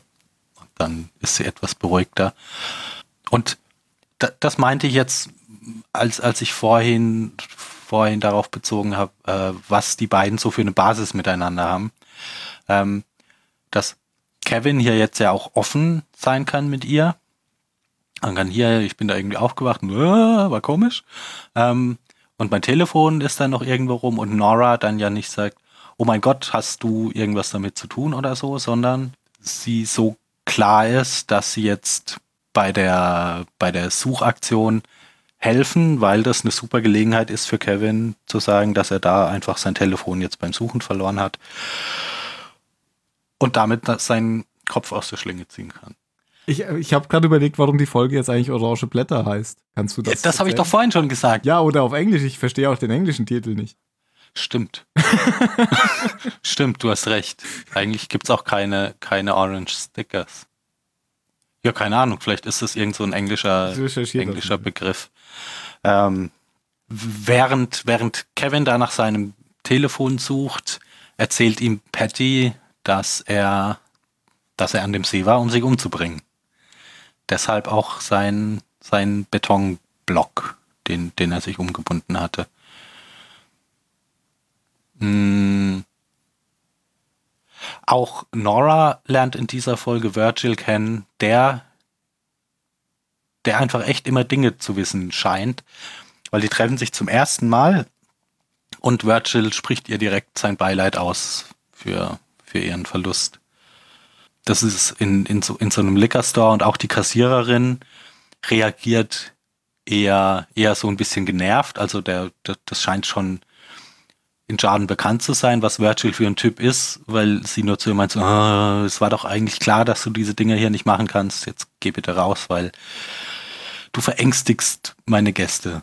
Ähm also es ist jetzt nicht so, dass Virgil sich irgendwie gezielt nur die Gavis raussucht, um seinen übernatürlichen Kram abzuziehen, sondern der scheint da schon, scheint da schon stadtbekannt zu sein. Während dieser, dieser Suchaktion an einem See wird mehrmals gezeigt, wie, wie respektiert John in der Stadt ist, weil alle immer tun, was er sagt. ähm, bei dieser Suchaktion wollen die, wollen die Ranger, wie, es ja auch ihr Job ist, kontrollieren erstmal Kevin und der hat keine Ahnung, ich weiß nicht mehr, irgendwas war, weswegen sie so erstmal anzweifeln, dass er da sein darf. Und John sagt nur, und das macht er auch immer so ein bisschen arschlochmäßig, finde ich. Da, da gibt es so ein paar Szenen, wo er dann nicht hinkommt und sagt, ähm, ja, schön, dass du ja deinen Job machst, aber das ist in Ordnung, das ist mein Nachbar, ich verbürge mich für ihn, sondern der sagt es dann immer in so einem Ton wie, ey, das ist doch mein Nachbar, was soll denn das? Genau, ja. und, und macht es immer so vorwurfsvoll. Irgendwann später in der Staffel ähm, kommt, kommt Kevin zur, zur Fire Station und die um, um, um sich, um sich Handschellen vom Handgelenk ab, abschneiden zu lassen. Und da schickt John dann auch äh, einen seiner Kollegen los, um dieses Schneidwerkzeug zu holen. Zum einen ist es wohl unter seiner Würde, das selber zu tun. Und, und sein Kollege fragt ihn dann auch so zurück, ja klar, kann ich machen. Wo ist es denn? Und John meint so, ja, weiß ich doch nicht, wird schon irgendwas sein. Guck. Ja. Und, und so, so ist der, ist der ganz oft mit, mit anderen Leuten. Ähm, und trotzdem, ja, trotzdem machen das alle mit. Mhm. Ja. Ich sag ja, der ist ein Arsch. Ja, Der wird aber zunehmend sympathischer. ja, das, habe ich ja vorhin schon versucht, irgendwie kurz so in, in, in eine etwas andere Richtung zu lenken. Ich finde, da, man begibt sich da immer schnell in eine Falle, wenn man sagt, ein Mensch ist,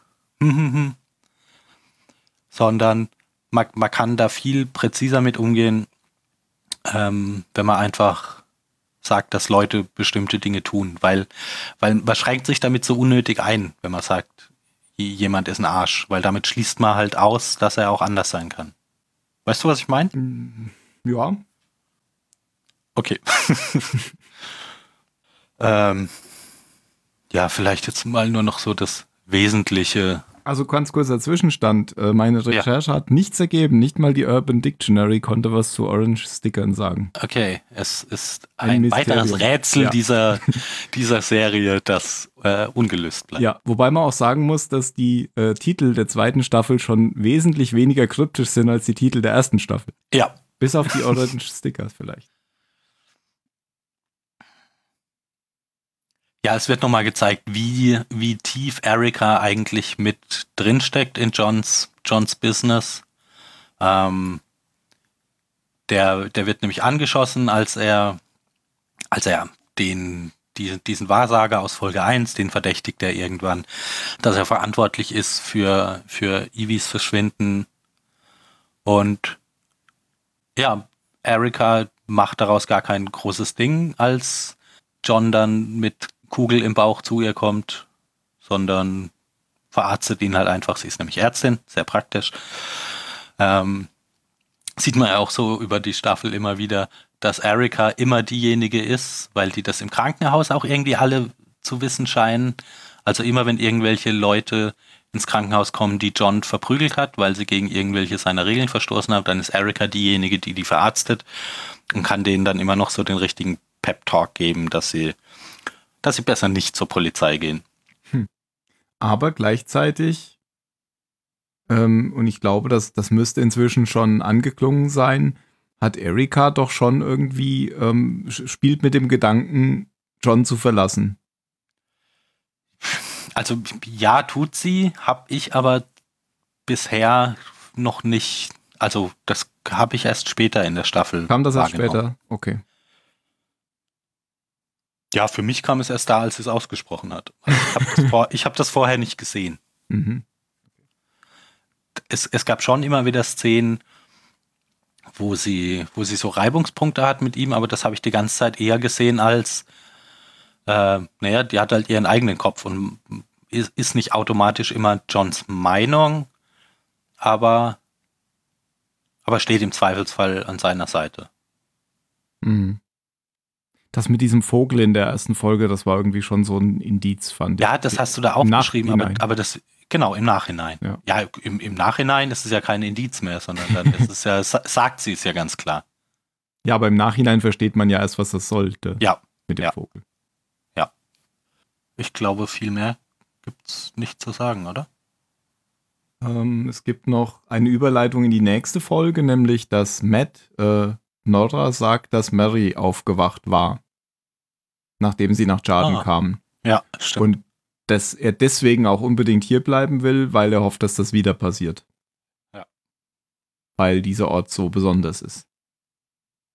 Das ist alles so, es sind alles solche Lost-Referenzen irgendwie so implizit. Der Ort ist Mhm. was ganz Besonderes und John versucht ihn zu beschützen. Kommen wir nämlich jetzt zu Folge 5. Kein Platz in der Herberge. Und das knüpft genau daran an, ähm, denn das ist die schon angekündigte Matt-Folge. Die ist nicht so gut, finde ich, wie die Matt-Folge in der ersten Staffel und erst recht nicht so gut wie die Matt-Folge in der nächsten Staffel, aber sie ist auch gut. Und ähm, ich glaube, in der Folge kommt auch, wird, wird Matt irgendwann gefragt, was denn sein Lieblingsbuch sei. Und damit wird natürlich auf ein Buch der Bibel eingegangen und er sagt dann Hiob. Und das ist natürlich genau sein Ding, weil er ist der, der immer leiden muss für alle Ja. und äh, trotzdem seinen Glauben wie eine Festung vor sich herträgt. Und auch genau wie, wie in Staffel 1 ist das wieder so eine Folge. Denn ähm, man sieht am Anfang so ähm, und, und täglich grüßt das Murmeltier mäßig, wie er sich den ganzen Tag so um Mary kümmert. Das ist so der typische Tagesablauf. Er ähm, hört immer die gleiche Musik am Anfang, macht das gleiche, fährt mit ihr einkaufen oder was er auch immer da tut, cremt sie Weil er ja ein. die, die, diesen Tag wieder re, wie sagt man denn, recreate. Ähm, naja, sie war ja wach geworden, als sie genau, nach und genau den kam. Tag stellt er immer wieder Genau, und er hofft, irgendwas, was er da getan hat, hat das bewirkt. dass, dass sie wach geworden ist. Mhm. Und das klappt aber nicht. Das macht er jetzt Tag für Tag und es funktioniert nicht. Und man kann ihm, man kann ihm auch dabei zugucken, wie es ihn immer mehr, wie es immer mehr an ihm, an ihm frisst. Ja. Dass, dass Mary einfach nicht aufwacht und wie er auch so ein bisschen wütend auf sie wird. Ähm, Gerade diese, diese, das gute Nacht sagen im Bett wird im Lauf der Zeit immer, ähm, ja, immer, immer ein bisschen wütender, so. Dass er sich am Anfang noch, gibt ihr einen gute Nachtkurs und wünscht ihr gute Nacht und kuschelt sich an sie und so. Und später dreht er sich dann einfach um und schläft. Genau. Und dann kommt es irgendwann dazu, dass sie zu, zu so einer, ich glaube, paar monatlichen Untersuchung fahren müssen. Und dann bricht er eben mit ihr auf äh, in das Krankenhaus, was nicht in Jarden ist, sondern irgendwie ein größeres Krankenhaus in einem größeren Ort. Und ähm, da fährt er eben mit dem Auto hin. Und äh, nach der Untersuchung, als er schon wieder zurückfahren will, bekommt er dann den Hinweis, dass Mary schwanger ist. Und das äh, ist Auch ein bisschen lustig, die Szene. ja, weil, weil der, der Arzt ihm natürlich immer äh, so unterstellt, dass er ja dann mit einer nicht bei, bei Bewusstsein gewesenen dass er sie Frau vergewaltigt hat. Genau. Ja. Und da sagt er aber nein. Und, und er geht auch eigentlich überhaupt nicht darauf ein, auf diese Anschuldigung, sondern er ist total hin und weg Glücklich. und glücklich, weil er weiß ja, dass es gar nicht stimmt, denn sie war ja wach geworden. Und das Ja, glaubt er, und- der, der Arzt natürlich nicht. Und die hatten ja früher schon versucht, Kinder zu kriegen, aber es hat immer nicht Stimmt, das kommt noch dazu. Und da, wa- was ja nochmal für ihn die, die Bedeutung von, von Jordan hervorhebt, dass es genau da passiert ist, da ist Mary aufgewacht, da ist sie schwanger geworden, das ist das gelobte Land. Genau. Und überglücklich ähm, ist er natürlich auch auf der Rückfahrt völlig hilfsbereit und will da ähm, einem Vater und einem Sohn helfen, die da eine Panne haben und wird dann aber direkt von dem Vater mit dem Schraubenschlüssel über, überwältigt, weil der diese, diese Panne ist nämlich nur gestellt, weil sie wollen an die Wristbands, an die, an die Armbänder ran, ähm, die die beiden haben, denn die beiden wollen in nach Jarden, natürlich wie jeder nach Jarden will. Und nicht, dass sie nur die Wristbands klauen, als äh, Matt dann wieder zu sich kommt, hat er erstmal noch eine Vision, dass, dass Mary wieder reden kann. Aber das, das, das kommt schon so rüber, dass das offensichtlich ist, weil er noch so be, bedeppert ist. Also als er dann wieder voll bei sich ist, ist sie nämlich. Ja, so, so wie Visionen halt funktionieren. Genau. Du Vater siehst irgendwas, was nicht da ist. Ja. Dann, äh, als er wieder voll bei sich ist, ist sie nämlich wieder ähm, im Wachkoma. Und dann stellt er auch noch fest, dass sie denen auch noch die Batterie geklaut haben oder irgendwas im Motor kaputt Ach so, ja, und in, in, in dem Moment, wo er sich einbildet, dass Mary mit ihm redet, sagt sie ihm ja, ähm, wir, wir müssen unbedingt ganz Genau. schnell wieder nach Jordan, weil das Baby, das Baby. Genau. Und was, was, das kommt natürlich von, von ihm. Ja. Und das ist das, der Punkt, weswegen er die ganze Zeit jetzt eigentlich bis zum Rest der Staffel immer will, dass Mary unbedingt wieder nach Jarden kommt. Und er schiebt sie dann im, im Rollstuhl zurück, die ganze Strecke. Das sind noch zehn Meilen oder so. Irgendwann kommt ein Schild fünf Meilen. Und es hält natürlich auch niemand an für ihn, obwohl er natürlich für alle anderen anhalten würde. Und so kommt er dann irgendwann bei diesem Camp an, beziehungsweise erstmal versucht er es ja natürlich ähm, reinzukommen. Er hat aber kein Wristband und die Leute kennen ihn auch nicht, weil er noch nicht so lange da ist.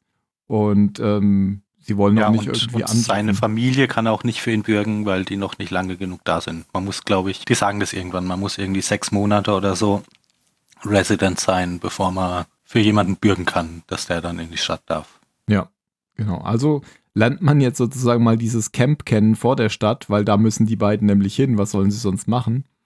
Und ähm, ja, äh, Matt ist da ziemlich verzweifelt. Er versucht da ähm, irgendwie dann doch reinzukommen. Und zwar indem er ähm, gleich, gleich ganz zu Beginn läuft ihm so ein, so, ein, so ein Dealer da über den Weg, der irgendwie den einen, einen Geheimeingang kennt. Für 10.000, glaube ich, will er ihm den verkaufen. Oder für 1.000? Tausend. 1000, genau. Aber 1000 ist natürlich auch schon viel mehr, als, als Matt dabei hat. Als man so üblicherweise im Geldbeutel hat. Genau. Und äh, da versucht er irgendwie Geld aufzutreiben, dann kommt er zu irgendeiner komischen Frau und einem Typen, den er mit einem Paddel schlagen soll, so fest wie es geht, auf den Rücken und dabei, was soll er sagen? Bill? Ich glaube, Brian, Brian. genau, Brian. Brian. Ich muss nämlich immer an Leben des an Brian. Leben des Brian denken. Genau. Ja. Er muss so, und das macht er dann irgendwie so ein bisschen halbherzig erst. Dann sagt er, er soll fester schlagen und er hat sich schon eine Menschentraube gebildet und dann schlägt er so fest, dass das Paddel zerbricht und der Typ äh, zusammenbricht. Ja. Und dann kriegt er seine 1000. Oder ein bisschen weniger und dann kriegt er aber trotzdem den. Dann ist der Schwede aber großzügig Genau. und, und nimmt ihn trotzdem mit. Ja. Ähm, das ist dann jetzt wieder noch sehr witzig, wie sie versuchen, durch diesen Geheimgang zu kommen, weil das ist nämlich so ein vergitterter, also Kanal. Ab im- Abwasserkanal. ja, ich weiß nicht, ob es ein Abwasserkanal ist oder ob es ein, ja, also Abwasser im Sinne von, das, das ist ein Kanal, wo man Wasser verlegt hat, der dann irgendwie unter der Brücke durchgeht. Ähm, das kann auch sauberes Wasser sein, weiß ich nicht. ja, ja. Auf jeden Fall ähm, gehen sie da rein und er kriegt dann irgendwie, das sieht man gar nicht, man sieht das immer nur von außen, das geht irgendwie so um die Kurve. Und er kriegt dann aber irgendwie die Tür auf der anderen Seite nicht mehr auf, weil ähm, der Schwede hat dem so einen so, so einen, ähm, Stahlschneider mitgegeben, weil manchmal machen sie die auf der anderen Seite wieder zu. Und irgendwie kriegt er die nicht auf, man hört ihn die ganze Zeit nur fluchen und es fängt tierisch an zu regnen und das Wasser steigt immer höher und irgendwann äh, kommt da so ein Wasserstrom raus, dass sowohl er, sie und auch der Rollstuhl oder der Rollstuhl nicht, ich weiß nicht, ich glaube, der bleibt drin, weil sie haben ihn dann nicht mehr. Auf jeden Fall werden die dann wieder zurückgespült aus dem Kanal und äh, sind dann da patschnass.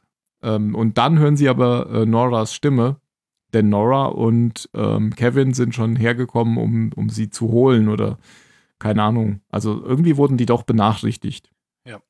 Und was sie dann machen, ist, Nora mit reinzunehmen. Nee, erstmal versuchen sie beide mit reinzunehmen.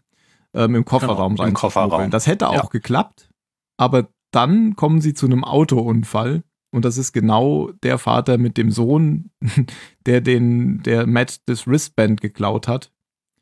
Und Matt holt es sich zurück von dem Vater und der Sohn Also ist der ist tot. der ist tot und der Sohn ist verängstigt im, im Busch und hält es ihm sogar noch so hin. Und dann äh, hat, hat Matt wieder so, ja, so eine, ja, irgendwie so eine, Sein Helfersyndrom. genau, also er ist, er sagt sich, was mache ich denn hier gerade? Ähm, Das muss anders, so kann das nicht funktionieren. Und dann ist es ihm aber sehr wichtig, dass natürlich Mary reinkommt und sagt, ich gehe zurück, ich muss büßen. Und dann geht er zurück in, in den, in das Camp und, und stellt sich an so einen Pranger äh, auf einem Dach von irgendeinem Wohnwagen. Ja, was so ein komisches Ding ist, was die da in dem Lager haben.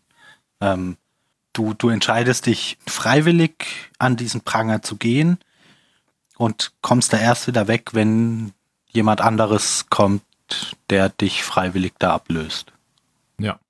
Und da hängt er dann rum. Ja. Und das ist es eigentlich, was, was diese Folge macht. Das heißt, Mary ist wieder drin, muss jetzt aber von Nora gepflegt werden und zieht dann sozusagen bei den Garvis ein. Und Matt bleibt draußen. Du hast den Typ mit Paddel in einem YouTube-Video noch verlinkt, sehe ich gerade. Ach nein, ich habe die. Immer wenn ich das Wort Paddel höre, muss ich an die Simpsons denken. Ach so. Das ist nur die Simpsons-Szene Ah, okay. mit äh, wird gepaddelt. Ähm, okay. Hast du noch was? Nö. Gott. Äh, Linse heißt Folge 6. Ähm, ist die, ist die Nora-Folge. Ähm, dreht sich im Wesentlichen darum, dass Nora sich wieder damit beschäftigen muss, wie sie eventuell vielleicht doch verantwortlich gewesen sein könnte für, für das Verschwinden ihrer Familie.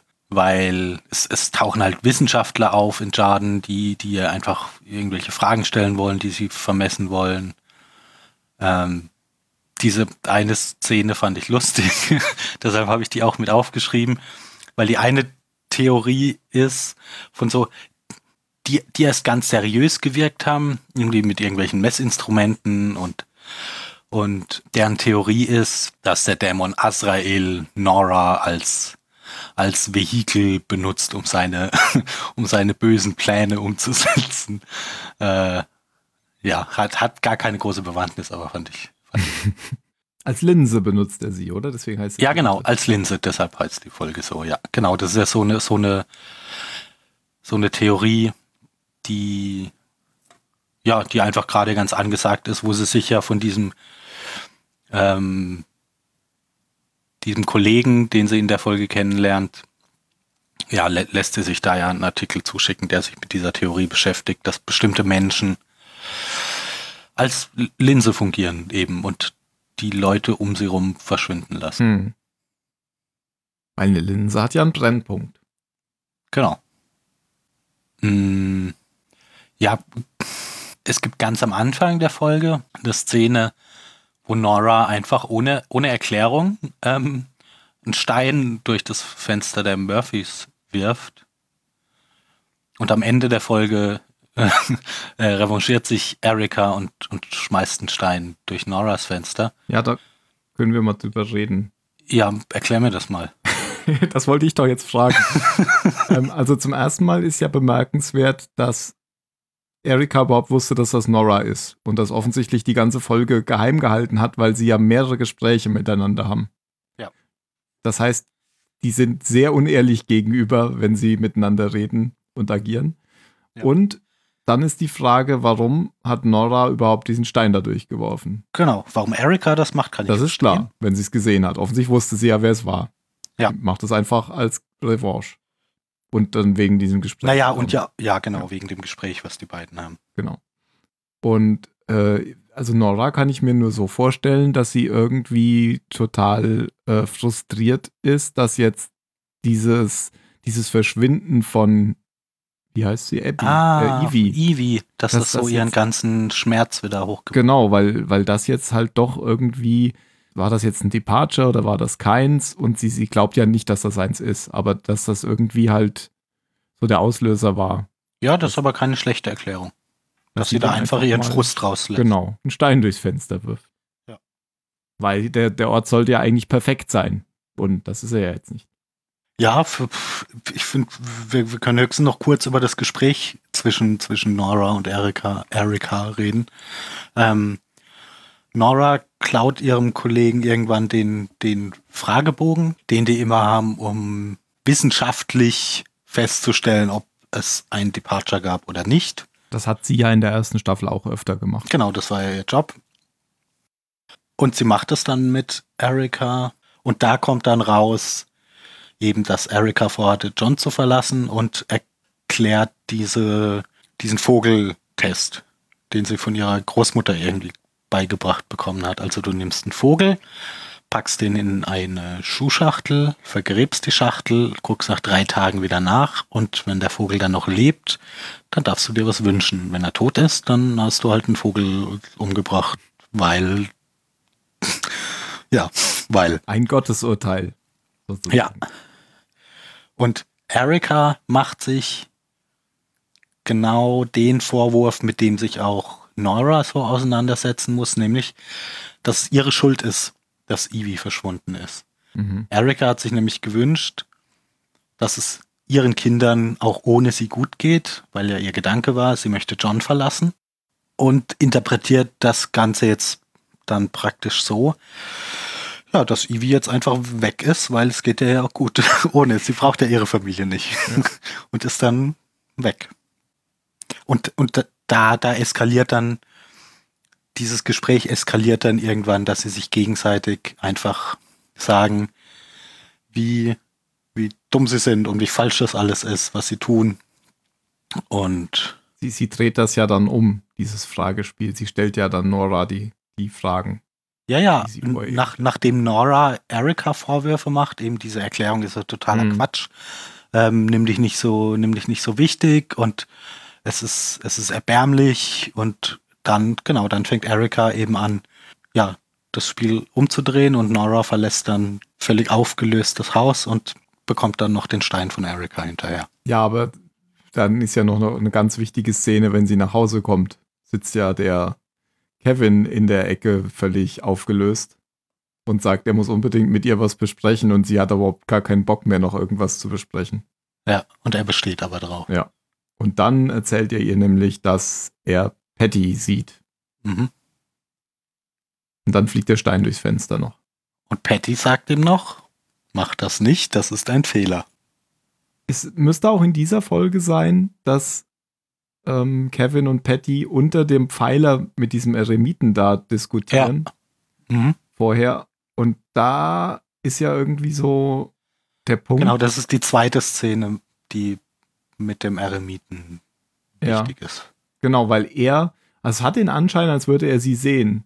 Ja. Aber es ist auch nicht klar, oder? Man kann das auch so interpretieren, als wäre es einfach nur für ihn nichts Besonderes, wenn Leute mit niemandem reden, der da ist. Naja, er, er fragt Kevin ja ganz klar, wer, wer sein Freund ist Genau. oder so.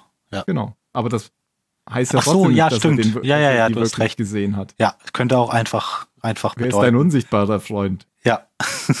ja, hast recht. Also ich glaube, das ist absichtlich offen gelassen. Du hast übrigens gesagt, über den Eremiten erfährt man sonst gar nichts, glaube ich. Äh, Das stimmt nicht. Das kommt aber gleich in der nächsten Ja. Folge. Stimmt, Kommt noch. Virgil. Ja. Ja, mehr habe ich auch nicht. Du weißt ja, was ich habe. Wir sehen ja die gleichen Notizen. Mir fällt mir da auch nicht so ein zu der Folge. Sind sogar dieselben Notizen. Das sind sogar dieselben Notizen, genau. Also, was hier im, im Vordergrund steht, ist halt die Frage, war das jetzt ein Departure oder war das keins? Ja. Und dann geht's am nächsten Tag direkt weiter mit Folge 7. Ein ausgesprochen mächtiger Widersacher. Wie ist die auf Englisch? Äh, genauso nur auf Englisch. A most powerful adversary. Und das ist ein Zitat, was Virgil nachher auch benutzt.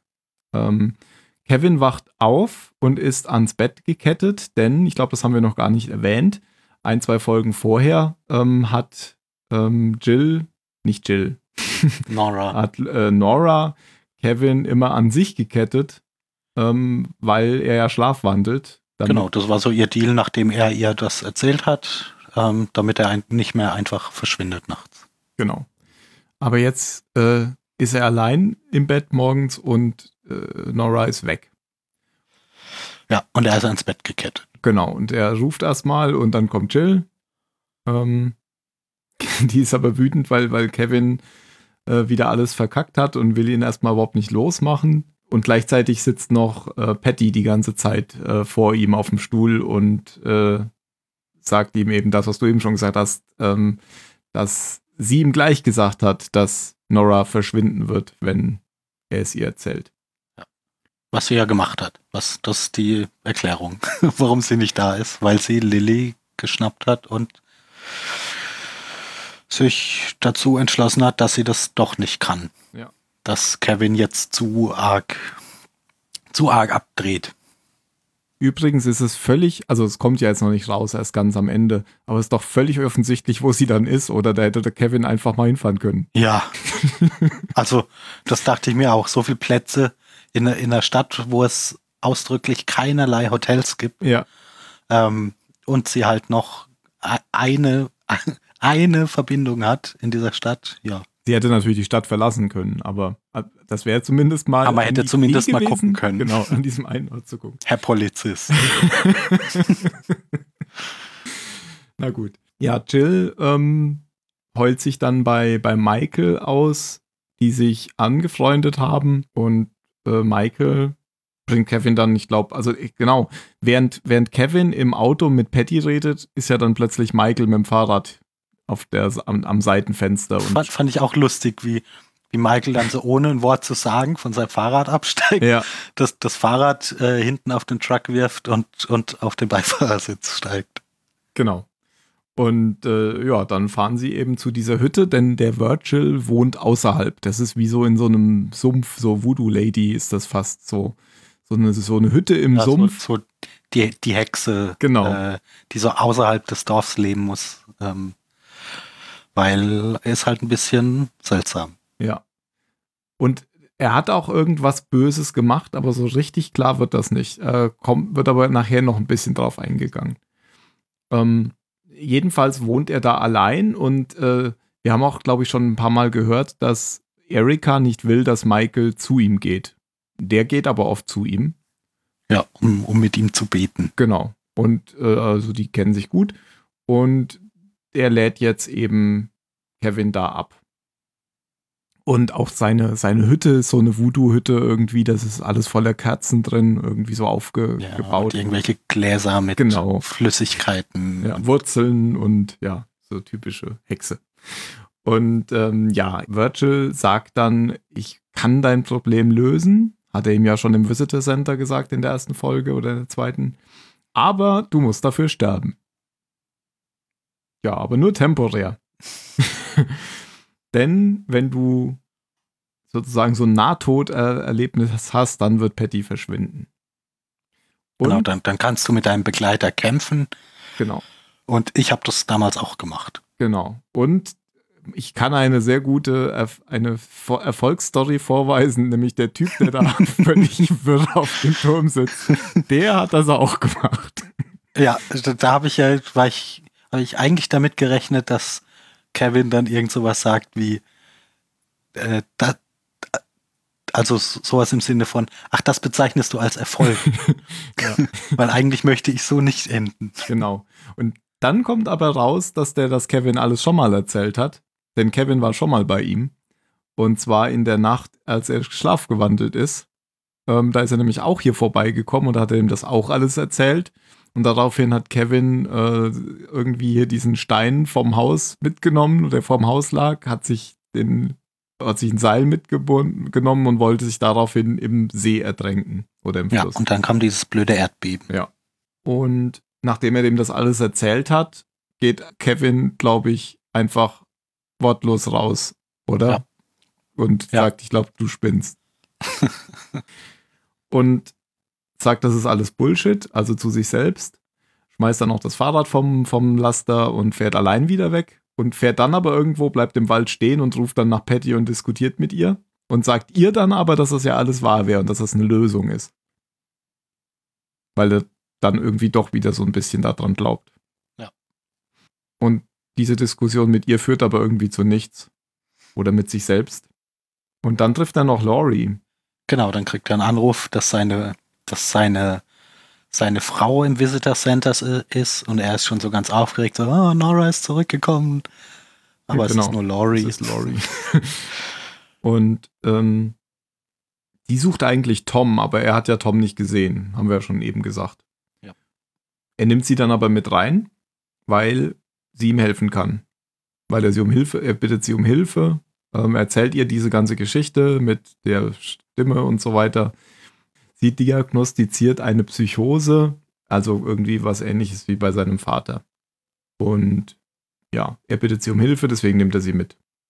Ja, und versucht ihm ja einfach ganz, ganz deutlich klar zu machen, dass Patty nicht existiert, dass er sich das einbildet. Dass es und, und versucht ihm ja auch so, so Methoden an die Hand zu geben. Also zum Beispiel eben Patty irgendwas zu fragen, was Laurie, da Laurie früher die Therapeutin von Patty war, was nur Laurie weiß, aber nicht Kevin, Mhm, um so zu beweisen, dass sie nicht echt ist. genau.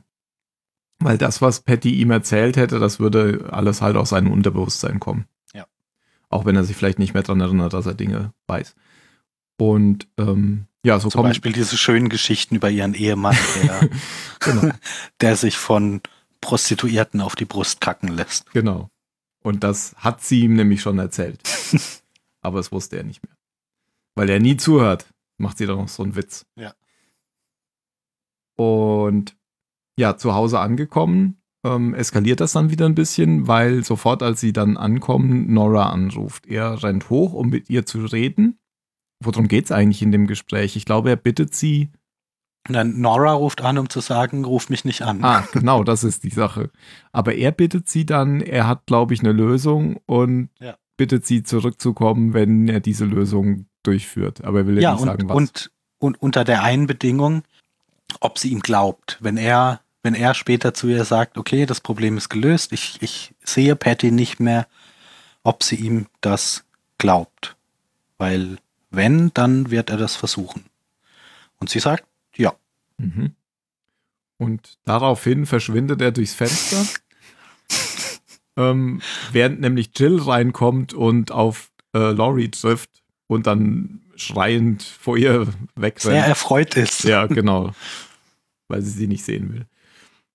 Und dann sieht sie aber, wenn sie nach oben rennt, zu Kevin nur noch, dass er gerade mit seinem Jeep um die Ecke quietscht und abhaut. Und er fährt jetzt wieder zum, zum Großvater.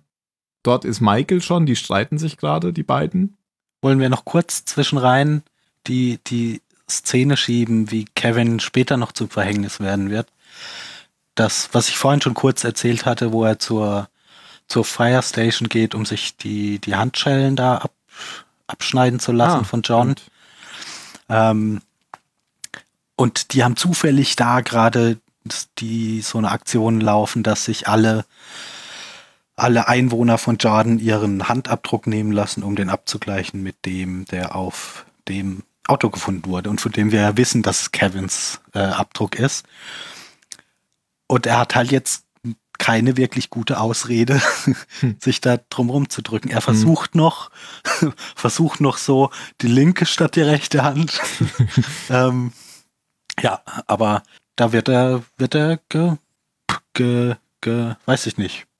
Im Prinzip geschnappt. Es Ja. Also dauert spät- halt nur noch, genau. weil man sieht, man, man kann ja dann zugucken, wie sie diesen Handabdruck einscannen und hochladen und damit in dem Moment ist es ja vorbei. Was ich sehr cool finde, ist, das kommt dann erst zwei Folgen später, aber wenn er, wenn dann äh, John auf ihn zukommt, sagt er schon gleich, na, hat der Handabdruck gepasst. Ja. Genau. Und dann geht er wieder zu Virgil. Genau, weil er kriegt dann diese Handschelle irgendwie nicht ab. In dem, in dem Laden, wo er sie abmachen will, äh, verhaspelt er sich auch. Und ja, weil das ja Polizeihandschellen sind, macht er ihm die nicht ab. Genau, und dann ist er wieder bei Virgil. Äh, Michael und Virgil haben sich auch noch gestritten gerade irgendwie. Äh, Michael Nee. geht dann nicht. Die haben sich nicht gestritten. Michael ähm, ist traurig, dass Virgil sich umbringen will. Ja, aber das weiß man ja hier noch nicht an der Stelle. Ja, ja gut, ja, okay, das weiß man noch nicht. Aber die haben sich hat- nicht gestritten. ja, die die hatten erst Michael schon- ist einfach total hatten eine. Diskussion, oder nicht? Erst so. Hat man Ah. durch die Tür gehört. Ich, ich fand eher, dass er einfach, ja, natürlich hatten sie eine- Diskussion, Das weil meine ich. Michael wahrscheinlich gesagt hat, ach nee, ich fänd's eigentlich ganz gut, wenn du, wenn wir uns weiter sehen können und so. Und aber er, er ist nicht wirklich, also ich glaube nicht, dass die im Streit auseinandergehen. Ja, ja, nee. Also mit Streit meine ich ja jetzt auch nicht unbedingt, dass die sich gefetzt haben und mit duelliert haben, sondern also sie hatten eine Diskussion. Eine laute Diskussion. Ja. Genau. Und dann ähm, findet dieses ganze Primborium statt, was Virgil schon vorher ähm, angekündigt hat. Das heißt, er mixt da so ein Gift zusammen für, für Kevin und sagt, ich habe hier so eine Spritze, wenn du also dein Herz wird aufhören zu schlagen und ich werde dich dann wieder mit diesem Epinephrin, werde ich dich dann wieder zurückholen. Das treibt halt den Blutdruck hoch, keine Ahnung, sowas wie, wie diese Spritzen, die man sich so ins Herz sticht. Bei, Genau, wie, wie man das halt so in Pulp Fiction gelernt hat. Genau, ja. Und äh, das heißt, ähm, ich werde dich dann ir- irgendwie, du hast fünf Minuten Zeit oder drei Minuten, keine Ahnung, bis dein Gehirn bleibende Schäden davonträgt. Und ich werde aber viel früher dich wieder zurückholen. Und dann trinkt Kevin das Gift, sagt dann noch so, wie lange wirkt, äh, wie lange dauert das eigentlich normalerweise, bis es, und dann fällt er direkt um.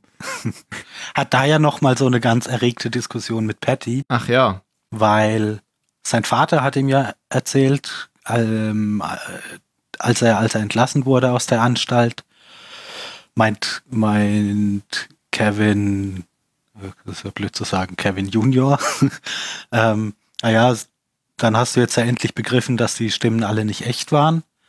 Und sein Vater meint, "Die- wieso? Wer sagt, dass die nicht echt waren? Ähm, das hat jetzt einfach aufgehört, nachdem ich endlich getan habe, was die Stimmen von mir wollten. Ja. Und genau aus dem Grund fragt Kevin jetzt ja dann auch Patty, soll ich das Gift nehmen? Soll ich das Gift nicht nehmen? Hm? Was sagst du? Was sagst du? Und sie sagt, ja, aber ich glaube, sie sagt das, weil sie glaubt, dass er Hofft, dann dass er das macht, Gegenteil Genau. ja. genau. Das dann war- erklärt er ihr Um, umgekehrte, umgekehrte Psychologie. Genau. dann erklärt er das erst mit äh, Kevin Senior. Und dann nimmt er es. Und dann will sie nämlich nochmal abhalten, schreit dann noch, aber dann nimmt er es, fällt dann um. Und dann kommt der große Plot-Twist. Ähm, Virgil schmeißt die Spritze weg und er schießt sich. Und da habe ich mir noch aufgeschrieben, das ist fast so ein Lost-Move wieder, wie es Benjamin Linus hätte machen können. Also der hätte sich natürlich nicht erschossen, aber erst so ein Aber das großes, mit der Spritze. ja genau, erst so ein großes Mysterium aufbauen und dann und dann passiert das und wenn er dann die Leute dazu gebracht hat, das zu tun, was er will, Ja. dann Ja. packt er zusammen und geht oder so. Ja. Das fand ich Und- sehr überraschend. Dann kommt noch, kommt Michael wieder in Ja. die Hütte und packt Kevin an den Füßen und Zieht ihn raus. zerrt ihn raus. So wie vorher das, das Schaf, was geschlachtet wurde. oder die Ziege. Ziege. Ja. Ähm, hast Und deshalb meine ich ja nur, dass die vorher nicht im Streit, also, ja, ja, nee, weil, also weil dann, Michael kommt da ja rein und ist nicht so, oh mein Gott, nee, das war, äh, war Großvater. Großvater. Ja. Als er gegangen ist, hat der, hat der Großvater den ja mal, noch mal gebeten, mach das, was ich dir gesagt habe oder so irgendwas. Nur vorher war da halt eine Diskussion äh, hinter der Tür, die man nicht gehört hat. Ja, und dann ist sehr seltsam, oder? Also, das ist ja jetzt offensichtlich, war der Plan einfach Kevin zu töten, so wie es aussieht. Ja, auf eine sehr seltsame Art und Weise. Und sich dann Also, auch. Sich dann auch, genau. Beziehungsweise es wird ja schon eigentlich alles, es ist schon alles da, man kann es nur noch nicht so richtig zusammensetzen, weil Virgil ja auch ähm, da, da schon klar macht, dass er versucht, seine, seine Sünden aus der Vergangenheit irgendwie wieder gut zu machen. Und er ja deshalb jetzt bereit ist, sich hier umzubringen, damit er dann in der nächsten Folge wieder auftauchen kann. Ja, aber da bin ich mir nicht so sicher, ob das wirklich sein Plan ist, weil Ja. warum sollte denn, das, das eigentlich kann man da jetzt noch nicht drüber reden, aber ich sag's jetzt einfach schon mal, weil Michael verscharrt ja jetzt ähm, Kevin. Also die gehen doch jetzt nicht davon aus, dass der nochmal wiederkommt. Da habe ich jetzt kein richtig gutes Argument dagegen, aber, aber doch. Also, weil sie unterhalten sich ja auch später dann darüber, als Kevin wieder zurückgekommen ist, ähm, ob das geklappt hat, dass Virgil ihm helfen konnte. Stimmt. Fragt, fragt Michael ihn ja. Aber da war doch, der Plan war doch dann trotzdem, dass Kevin tot bleibt, oder? Also der Plan war, war- doch nie, dass der wiederkommt. Ah, Ja, also da, ich meine, du hast schon recht. Das Vergraben ist ein ganz, kein ganz schwaches Indiz dafür. ähm, aber, aber alles andere wei weist ja in die Richtung, dass, dass sie sich darauf geeinigt haben, ihm zu helfen. Na gut. Dann Also vielleicht ging es einfach nur um diese dramatische Szene, wie er sich aus dem Boden rausgräbt. Vielleicht. Und wie der andere sich dann erschießt. Vielleicht ging es einfach nur darum, weil das Hm. halt war ja echt überraschend. Ja. Und es geht jetzt nämlich genau weiter an dieser Stelle. Ja, Es gibt quasi keinen Bruch, keinen Bruch mit der Serie. Du Ja. kannst einfach weitermachen. Es geht direkt weiter. Und ähm, aber mal so zuerst ist das die also auf jeden Fall die verrückteste Folge dieser dieser Staffel. Und so verrückt ich war in der ersten Staffel auch noch keine. Genau. Und zusammen, es gibt in der dritten Staffel noch mal so eine Folge. Und die zwei Folgen sind echt ähm, Crazy shit. Ja, aber, aber großartig. Also was, was total, ah, wa- was, was total Besonderes, nicht nur innerhalb dieser Serie, sondern ich finde die zwei Folgen ge gehören zu den beeindruckendsten, was ich, was ich gesehen habe in Serien. Die haben auch Pre mehrere Preise gewonnen. Also diese. International Assassin Folge. Weil an denen ist alles, das habe ich auch als erstes geschrieben. Ich, die, die, die Musik, Leftovers hat ja eh großartige Musik, aber Mhm. der Musikeinsatz in der Folge ist besser, kann man das nicht machen. Der Gefangenenchor von Nabucco kommt ständig. Verdi. Okay, wenn du das sagst. Ja. Ähm, ja, also Kevin äh, wacht auf in einer Hotelbadewanne. Ähm, ist verständlicherweise erstmal ein bisschen verwirrt. Ja, und, und er, und er äh, schlüpft aus dieser Badewanne wie das Kalb aus der Kuh. Das war schon so eine Wiedergeburt, so eine Geburtsszene. ja, fast. stimmt. Stimmt, ja. Ja, klar, du hast recht. Es ist er beim nächsten Mal auch wieder genauso, dass er genau auf dieselbe Mhm. Art und Weise aus dieser Badewanne rauskommt, ja. Ja, er versucht sich da dann so ein bisschen zu orientieren, ähm, macht seinen, macht den Kleiderschrank da auf und da, da, ist auch vorher irgend so ein Spruch zu sehen, den kriege ich jetzt aber nicht mehr zusammen. Der, glaube ich, auch irgendwie Du so musst- bedeuten soll, überleg wissen, dir, wer du Wer du Ja. bist, bevor du sein kannst, wer du bist oder so irgendwas. Ja. Genau. Und dann steht er eben vor diesem Kleiderschrank, in dem eine Priesterrobe hängt, eine Polizeiuniform, sogar eine, eine Polizeiuniform von äh, Mapleton. Mapleton. New York. Genau. Und ein Smoking. Und eine Guilty Remnant-Robe, Tatsächlich, die ich gerade noch ergänzt habe. Ja. das ist mir gar nicht aufgefallen. Aber dann stimmt ja erst recht, was ich, was ich äh, aufgeschrieben habe. ähm, er, er wählt dann den, den Smoking und ab dann, also wenn das jetzt ein Computerspiel wäre, Ja, ähm, da habe ich auch dran gedacht. Wie beim Rollenspiel, in dem man mal Genau. am Anfang seinen Charakter du wählst deinen Charakter Ja. und dann beginnt die, äh, der, der, der entsprechende Plot. ähm, er ist jetzt nämlich ein International Assassin eben und sofort kommt dann jemand, der versucht, ihn umzubringen, weil das haben wir ja in Mission Impossible und so weiter immer gelernt. Wenn du, wenn du da irgendwo unterwegs bist, dann weiß immer schon jemand, wer du bist und versucht dich auszuschalten. Es gibt da schon dieses Phänomen, dass der, dass, dass sein, dass der Fernseher auf dem Hotelzimmer irgendwie immer, wieder mal angeht und so komisches, kein, kein klares Bild zeigt, aber ja, geht, geht einfach von alleine an. Und so ein echt lautes Rauschen, Quietschen, was So- total nervig genau. ist. Feueralarm geht los. Ähm, was, ich weiß, ich soll mir das jetzt einfach erklären. Ist so ein bisschen schwierig, wie, wie, man, wie, ah, wie man in dieser Folge. Also nach der Reihenfolge kommt das mit dem Feueralarm jetzt noch nicht und dem Fernseher. Aber das kommt doch mehrmals, oder? Nö, der Feueralarm kommt nur einmal. Nee, der Nein. kommt zweimal. Aber jetzt kommt noch kein Feueralarm Okay, beim ersten Mal. Echt. Ah, schade, das macht ja meine, meine Theorie ganz kaputt. Oh, okay. Vielleicht kommt er doch. Also, weil meine, meine Theorie war, über den Fernseher redet er ja dann mit seinem Vater später in der Mhm. Folge. Und das, diese Kommunikation funktioniert ja nur, solange bei seinem Vater im Zimmer das Feuer brennt. Genau. Ich dachte immer, wenn der, ja, das macht total Sinn. Immer, wenn der Fernseher so praktisch angeht und, und der versucht, eine Verbindung herzustellen, dass Ja. dieses Feuer, was in dem anderen Zimmer brennt, hier den Feueralarm. Ja, ja, das ist ja auch so. Er sagt Ach ja, so, er sagt ja sogar noch, das ist das gleiche Zimmer. Also sein Vater sagt, Ach, ja, stimmt. sein Vater sagt irgendwann noch, oh, das ist ja das gleiche Zimmer. Ja. Und er Ja. sagt, ähm, hoffentlich klappt das jetzt. Ich bin nämlich voll auf Gottes Tang. Ja. Und hinter, hinter ihm sind so ein paar Aborigines, die ihm das Feuer bewachen. Und, und er ist im Gesicht bemalt, sein Vater. Ja, wie, ja, macht man ja so Ja. in Australien.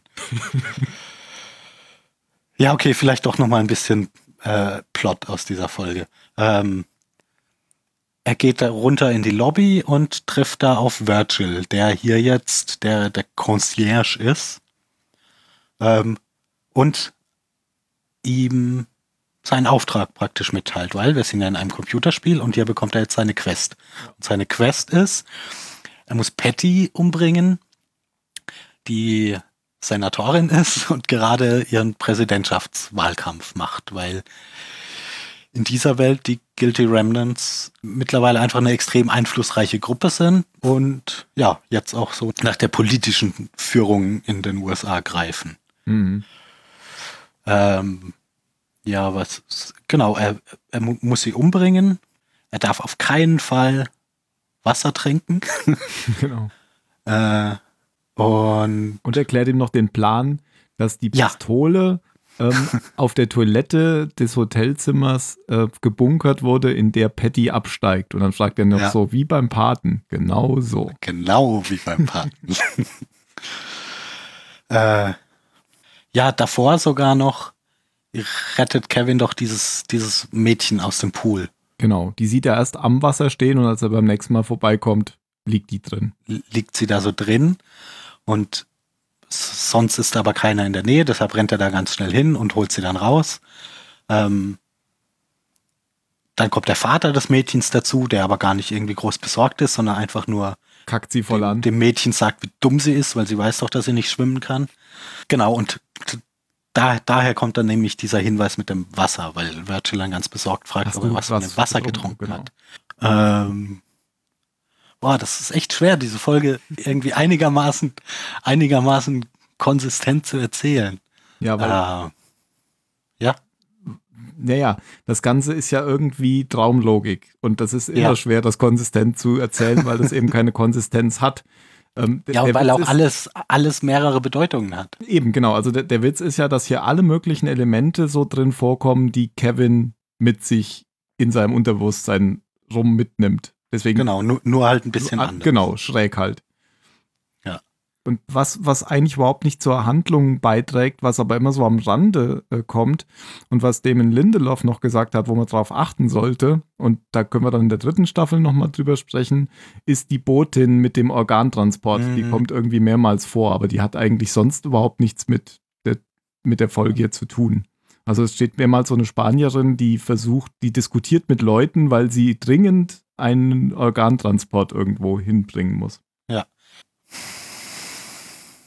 Ja, also er, dann kommt die Diskussion mit seinem Vater tatsächlich. Nach genau, Dem, genau. nach dem Auftrag. Ja, und der sagt ihm, ähm, dass er, dass er zu diesem, das, das ist lustig, das geht, funktioniert in der Übersetzung natürlich nicht, aber der, der Typ, der Kevin ganz am Anfang umbringen wollte, der hat ihm einen Blumenstrauß gemacht. Ja. Und da war eine Karte dabei, auf der stand Get well soon. Ach, das habe ich jetzt auch erst verstanden. Ach, ja, so. genau. Und sein Vater fragt ihn ja, dann hast du meine Karte Ja. nicht bekommen, so get to the well. Ja, okay. Get to the chopper. get to the chopper. Äh, es gibt gerade True Lies auf Netflix. Ah, ah, sehr guter Film. Ja. Und dann wird Kevin noch direkt von den, von den Guilty Remnants abgepasst, die ihn, also oh, in, in dieser, genau, in dieser Realität darf er Patty dann kurz sehen, weil er halt eine große Spende geleistet hat für ihre Präsidentschaftskampagne. Und die sind aber sehr, sehr vorsichtig, wen sie so in die Nähe von, von Patty lassen. Ähm, die, so die rechte Hand von Patty hier ist Gladys, Mhm. die in der ersten Staffel zu Tode gesteinigt wurde. Ja. Und die, die verhören ihn dann mit so einem Lügendetektor mit einer großen roten Lampe, die einfach aufleuchtet, wenn du lügst, so wie, naja, so, so wie halt ein Lügendetektor dann im Traum auch funktionieren kann. Ja. Und am Ende fragt er dann noch, äh, wird er noch gefragt, wollen Sie was trinken? Nein, ich bin nicht durstig. Dann geht die Lampe wieder an, weil er kein Wasser trinken soll. Ja. Ja. da kommt er ja aber einigermaßen gut durch. Ähm, da, da, da, da, da, darf dann irgendwann in, in das Hotelzimmer, in dem er Patty umbringen soll, versucht sich genau an den Plan zu halten, will, will direkt aufs, aufs Klo gehen, um die Waffe zu holen. Und das ist gerade Wayne, Holy Wayne auf, Ja. dem, auf dem Klo. Auch wieder, das passt so, so gut in einen Traum rein, weil er ja Wayne auch auf dem Klo gefunden hat. Genau, sa- sagt Wayne ja auch Sagt er später. sogar, so, ne? ich genau. habe irgendwie das Gefühl, wir haben uns schon mal getroffen. Ja. Ich glaube, damals war ich auch schon auf dem Klo. ja. Und Wayne äh, ist hier der, der Bodyguard sozusagen von. Ja, genau. Von Patty. Patty. Ja. Ähm, Ja, dann reden Ja. die erstmal, bevor er die genau, dann reden die erstmal eine Weile. Da muss man aber gar nicht so, finde ich, jetzt auf die Einzelheiten des Gesprächs groß eingehen, oder? Nö, das ist halt so ein typisches Politiker.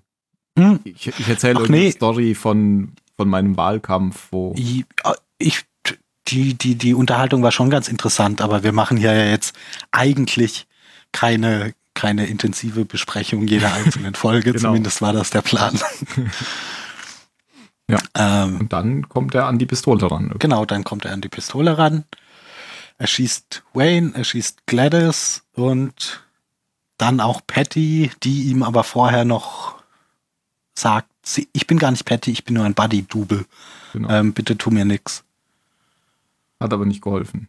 Hat aber nicht Hat ihn geholfen. nicht über, über, überzeugt. Hm. Dann ist er aber vielleicht hinter, im, im Nachhinein schon überzeugt, weil das ja nicht, weil das ja nichts geändert hat, dass er sie erschossen hat. Deswegen geht er nochmal weil es nichts Concierge. geändert hat und weil er ja auch noch Patty findet. Ja, gut, aber vorher geht er ja deswegen extra wieder zu Virgil ähm, weil, und sagt, warum ist hier alles noch so, wie es war? Ich habe doch gemacht, was ich tun sollte. Und Virgil, der Idiot, hat dann aber Wasser getrunken, weil er so durstig Ja. war. Und deswegen weiß er jetzt nichts mehr. kann, kann sich dann nicht mehr erinnern und ist jetzt einfach wirklich nur noch, nur noch der Concierge. Genau. Äh, während Patty als Gladys sie gefragt hat, äh, do you like some water, Senator, sagt sie, never touched the stuff. Ja.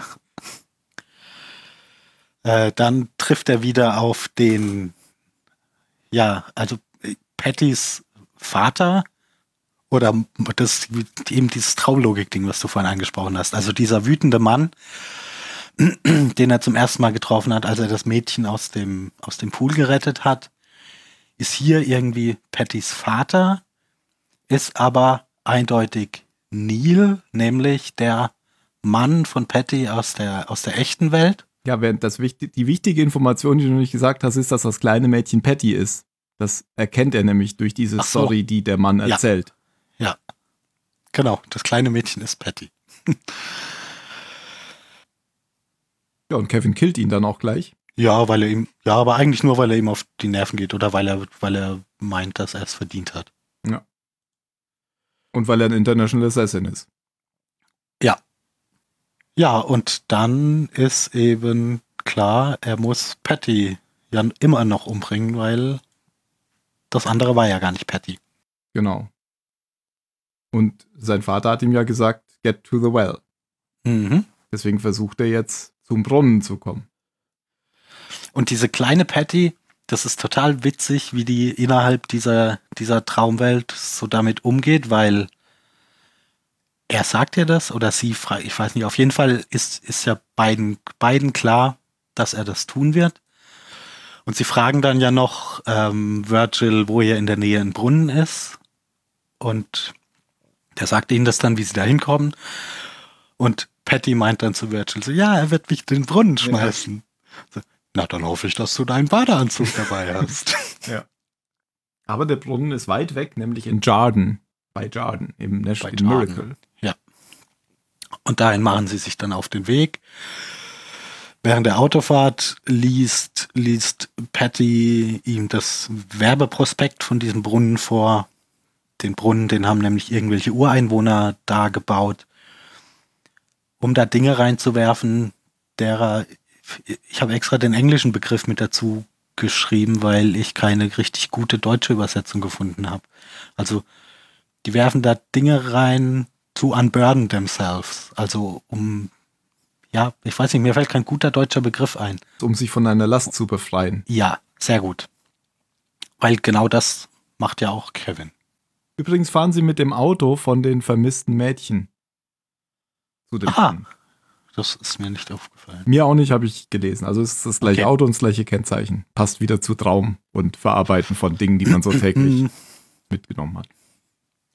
Ja, kurz, kurz vor dem Brunnen treffen sie einen Typen, als sie, als sie über diese Brücke fahren, die nach Jarden dann führt, der Kevin da aus dem Auto zerrt und ihm eine, eine Schlinge um den Hals legt und ihm dann sagt, hier, du musst dich jetzt entscheiden, du kannst jetzt von der Brücke springen oder kannst weitergehen. Und ja, gut, dann sagt Kevin, ja, okay, dann ähm, ich weiter. mache ich die Schlinge jetzt halt wieder ab und geh weiter. Und er sagt halt, ähm, du wirst das Mädchen töten und das wird dich für immer ähm, irgendwie verändern. So Ja, irgendwie. Ja, ist ja auch der Du Plan, lässt dass Schuld ihn auf dich, genau. Aber er meint es halt anders. Dann kommen sie am Brunnen an und unterhalten sich noch so ein bisschen. Patty ist, wie sie schon die ganze Zeit ist. Kann ich irgendwas tun, um es dir leichter zu machen? Weil ich mache ja eh mal alles falsch und ich habe das verdient und ah, wird es dir leichter fallen, mich so in den Brunnen zu befördern oder mich so in den Brunnen zu befördern oder mich so und irgendwann einfach so mitten im Satz ähm, stößt Kevin sie einfach runter. Und dann ruft die die alte Patty aus dem Brunnen nach ihm. Ich bin noch gar nicht tot. Ja, genau. Äh, sie ist jetzt nämlich kein Kind mehr, sondern wieder die Patty, die wir kennen. Und dann springt er hinterher oder Naja, er will. versucht runterzuklettern. Dann kommt wieder ein. Erdbeben beim Klettern. Oder? Das weiß ich jetzt gar nicht. Ich glaube schon. Nee, das Erdbeben kommt erst, nachdem Patty dann tot ist. Ach so, damit er wieder rauskommt. Ja, okay. Ja, genau. Er, Ja, rutscht dann- einfach ab beim Klettern. Ja, irgendwie. Auf jeden Fall landet er dann auch in, in dem Brunnen drin. Dann unterhalten sie sich noch mal ein bisschen und es gibt so eine einigermaßen schöne Auflösung, weil Patty dann sagt, dass sie Angst hat und dann nimmt er sie noch mal in den Arm und dann drückt er ihren Kopf unter Wasser. und dann gibt es wieder ein Erdbeben und man sieht, wie sich Kevin aus der Erde freigräbt, so wie Uma Thurman in Kill Bill. Deswegen die Zombies immer tiefer graben. Verschauen. Ja, also das war jetzt vielleicht alles ein bisschen konfus, aber, Nein. ähm, aber das ist wirklich eine ganz außergewöhnliche und fantastische Arbeit, diese Folge. Ja, das ist die Folge der zweiten Staffel. Auf jeden Fall. Min mindestens. Also ich finde wirklich, die Folge und das Pendant aus der dritten Staffel, die stechen für mich total raus, allgemein aus Serien. Ich habe gelesen, dass es bei den Sopranos schon mal sowas in der Richtung gab. Ja, ja, gab es auch. Also da gab es auch jemanden, der angeschossen wurde, oder? Und dann Da immer gab so es eine. genau der, der Tony Soprano, die, der, der Hauptcharakter, genau, der liegt dann auch eine Weile im, im Koma und da gibt es dann auch so. Aber da hat es dann wohl immer so hin und her gewechselt zwischen was ist echt und was ist äh, Ja, genau. Traum. Da, da, da hat man halt ein bisschen Zeit in der Traumwelt verbracht und ein bisschen Zeit in der, in der richtigen, in der richtigen Welt, ja. sehr gut. Kann man sich immer wieder angucken, auf jeden Fall, die Folge. Ja, ich, ich habe auch schon überlegt, ob man sich die Folge angucken kann, ohne die Serie zu kennen. Aber, also, weil erst dachte ich, ja, ist bestimmt auch so super unterhaltsam, aber eigentlich funktioniert es dann wahrscheinlich überhaupt nicht, weil der diese ganzen, diese ganzen Bedeutungen fehlen. Also ja, ich glaube, dann, genau. ist, dann ist es einfach nur seltsam. Oder gar nicht mehr so seltsam. Oder gar nicht mehr so seltsam, ich weiß nicht. Ja. ja. Vielleicht ist es dann gar nicht mehr so seltsam, wie es jetzt ist. Ja, wer weiß. Kann ja mal jemand testen, der die Serie nicht kennt. Ich würde aber trotzdem in der richtigen Reihenfolge gucken. Auf Ähm, jeden Fall. Ich habe mir auch schon überlebt, äh, weil du am Anfang Spoiler angesprochen hast. Ich glaube, das ist bei The Leftovers auch gar nicht so schlimm, wenn man Ja, jetzt erst den. Podcast hört und dann die Folge oder Ja. die Serie guckt. Ich glaube, das ist echt egal, weil es ja, Ja. überhaupt nicht um Plot geht, sondern um Genau. wie, wie spielen die Schauspieler, wie gut sind die Schauspieler, Da- darum geht es letztendlich. Das ist, ja, das ist in der Serie tatsächlich extrem wichtig, weil es eben, ja, wie du sagst, nicht kein, keine plotgetriebene Serie ist, sondern, sondern ganz extrem charaktergetrieben. Äh, jetzt kommt Folge 9. 13. Oktober. Und das ist, wie wir wissen, inzwischen als äh, alte Leftovers-Veteranen ist das der Tag vor dem Departure. Nämlich vor dem 14. Oktober.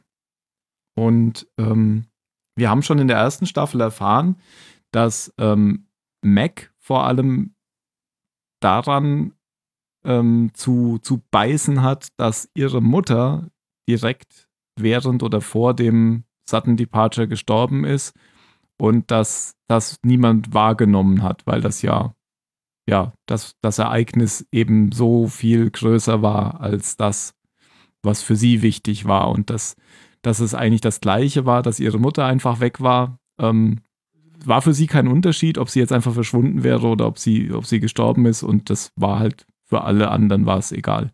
Und das sieht man jetzt eben nochmal in dieser Folge, nämlich genau diese Szene, in der ihre Mutter stirbt. Da ähm, saß sie mit ihr in einem Lokal zusammen und äh, man sieht irgendwie, wie Mac die ganze Zeit am Koksen ist. Sie verschwindet ab und zu hier in die Toilette, um sich eine neue Linie reinzuschieben. Und dann irgendwann verschwindet sie wieder auf der Toilette und als sie zurückkommt, liegt ihre Mutter auf dem Boden und wird gerade versucht, erste Hilfe zu, zu machen. Und vorher hatte, hatte die Mutter auch noch gesagt, dass sie ihr was sagen wollte. Ja. So. Das ist die erste Rückblende, dann kommt gleich darauf die zweite Rückblende, in der ist dann nämlich Mac und ihr Verlobter, den man schon aus der ersten Staffel kennt, mit einer Reisegruppe in Jarden unterwegs.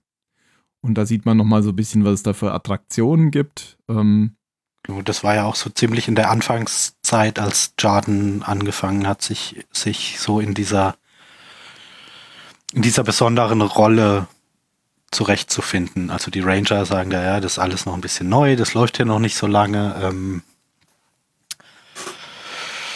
ja, also nicht so, wie es jetzt in der aktuellen Zeitlinie ist, dass die da alle routiniert die, die Touris durchschieben, sondern es ist alles noch fresh und neu und aufregend. Genau. Und äh, der eigentliche Plan von Mac war aber, dass sie diesen Hellseher aufsucht, dessen Haus später abgebrannt wird, weil sie nämlich wissen will, was ihre Mutter vor ihrem Tod noch zu ihr sagen wollte. Und das hat sie wohl, wie man dann von ihrem Verlobten erfährt, schon öfter versucht.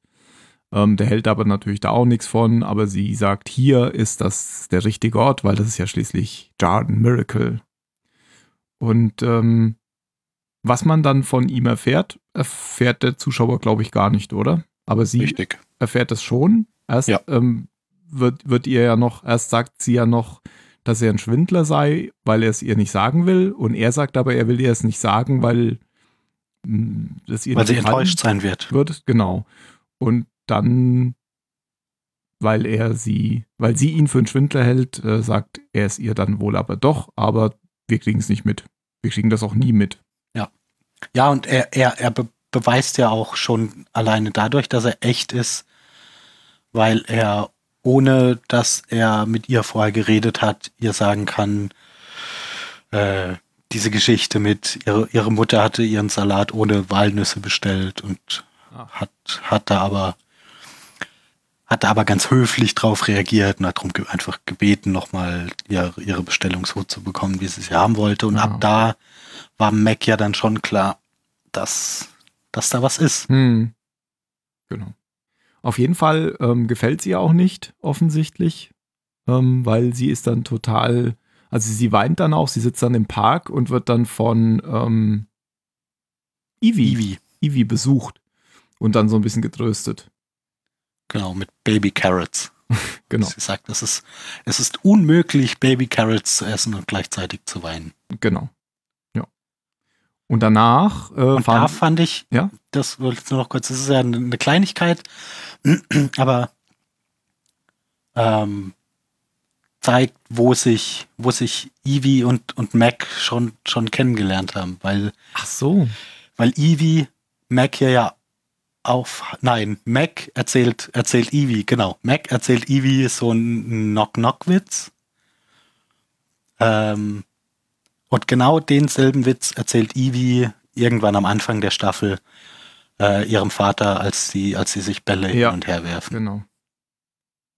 Aber das ist, glaube ich, wirklich nur so eine, das ist, hat keine so, Bedeutung. so eine Verbindung einfach. Ja, ja, ja, genau. Genau. Und dann ähm, hauen sie wieder ab und dann spuckt äh, Mac auch noch vor den Bus, weil ja. so ein Scheißort hier ist. Und dann sieht man gleich in der nächsten Szene, wie sie einen anderen Bus ähm, stürmt. Einen Schulbus. Einen Schulbus stürmt, den Fahrer äh, rauswirft, also die anderen Guilty Remnants, die dabei sind, und sie dann eine Handgranate durch den Bus rollt und dann so vor dem Bus wie so ein Actionheld ähm, vorwegläuft, während im Hintergrund der Bus aber nicht explodiert, was bei einem Actionheld wäre, sondern das ist wieder so eine Guilty Remnant-Aktion, ähm, Terror und Angst verbreiten. Und da wird sie dann auch ähm, vor ihren Chefinnen zur Rechenschaft gezogen. Die fanden das gar nicht gut, weil Gewalt äh, soll man ja gar nicht machen, so als Guilty Remnant. Denkt denn niemand an die Kinder? Ja, und überhaupt hätten sie schon irgendwie, haben sie, sie, sie scheinen sie schon so zu beobachten, weil offensichtlich haben sie da schon sowas mitbekommen mit Plastiksprengstoff, der da beschafft wurde. Ja. Und versuchen sie dann nochmal auf die Linie zu bringen, ähm, dass sie ähm, nichts Eigenes machen soll an der nächsten Jahrestagsfeier, sondern das machen Den soll. Plan was sie so soll. durchführen, wie, wie es ihr, wie es ihr befohlen wurde. Wie es geschrieben steht. Und Mac sagt die ganze Zeit, ja, ja, ja. Ja. Mhm. Ja, aber andererseits ist, hat, ist sie auch sehr selbstbewusst, tritt sie sehr Ja, ja, das meine ich ja. Sie, Ja. Die, es, es kümmert sie halt im Prinzip gar nicht, weil, äh, weil sie der Meinung ist, da, dass sie nichts bewegen. Ja. Also sie möchte ja make them remember. Sie sagt da ja auch, dass sie es enttäuschend findet, die Aktion, die sie da machen, einfach nur rumzustehen und sich anschreien zu lassen. Äh, und wenn sie in jemandes Auge ihre Zigarette ausdrücken würde, das wäre etwas, woran man sich erinnern würde. Und gleichzeitig tauchen hier jetzt nochmal Laurie und Tommy auf, die ihr Wayne-Ding ja durchziehen. Das erfährt man erst hier so richtig, dass das jetzt passiert. Und ähm, in, dieser, in dieser Unterhaltung mit ihren Chefinnen erwähnt, erwähnen die eben schon, dass sie mal hier in ihrem La eigenen Laden kehren sollte, weil ähm, ständig irgendwelche Guilty Remnants wieder abhauen, da sie durch, durch Tommy hier gehackt werden und dann die Guilty Remnants verlassen. Und so guckt sie sich da mal so eine Session von ihm an und flüstert ihm dann noch irgendwas ins Ohr, dass sie ihm helfen kann oder sowas, oder? Na, sie sagt, I can do this for real. Ach, for real? Dieses, ich hab verstanden, for you. um, Umarmen und Ah, Schmerz okay. wegnehmen. Mhm. Und irgendwie ähm, daraufhin, das ist ja irgendwie so der zündende Funke, warum dann Tommy wieder versucht, zu ihr zu kommen. Und ähm, schafft das dann auch und fährt dann mit ihr zu nach Jarden. Weil, Genau, da zerstreitet er sich mit Laurie, was Ja. dann zu der Szene führt, dass Laurie nach Jordan fährt und sich mit Kevin trifft.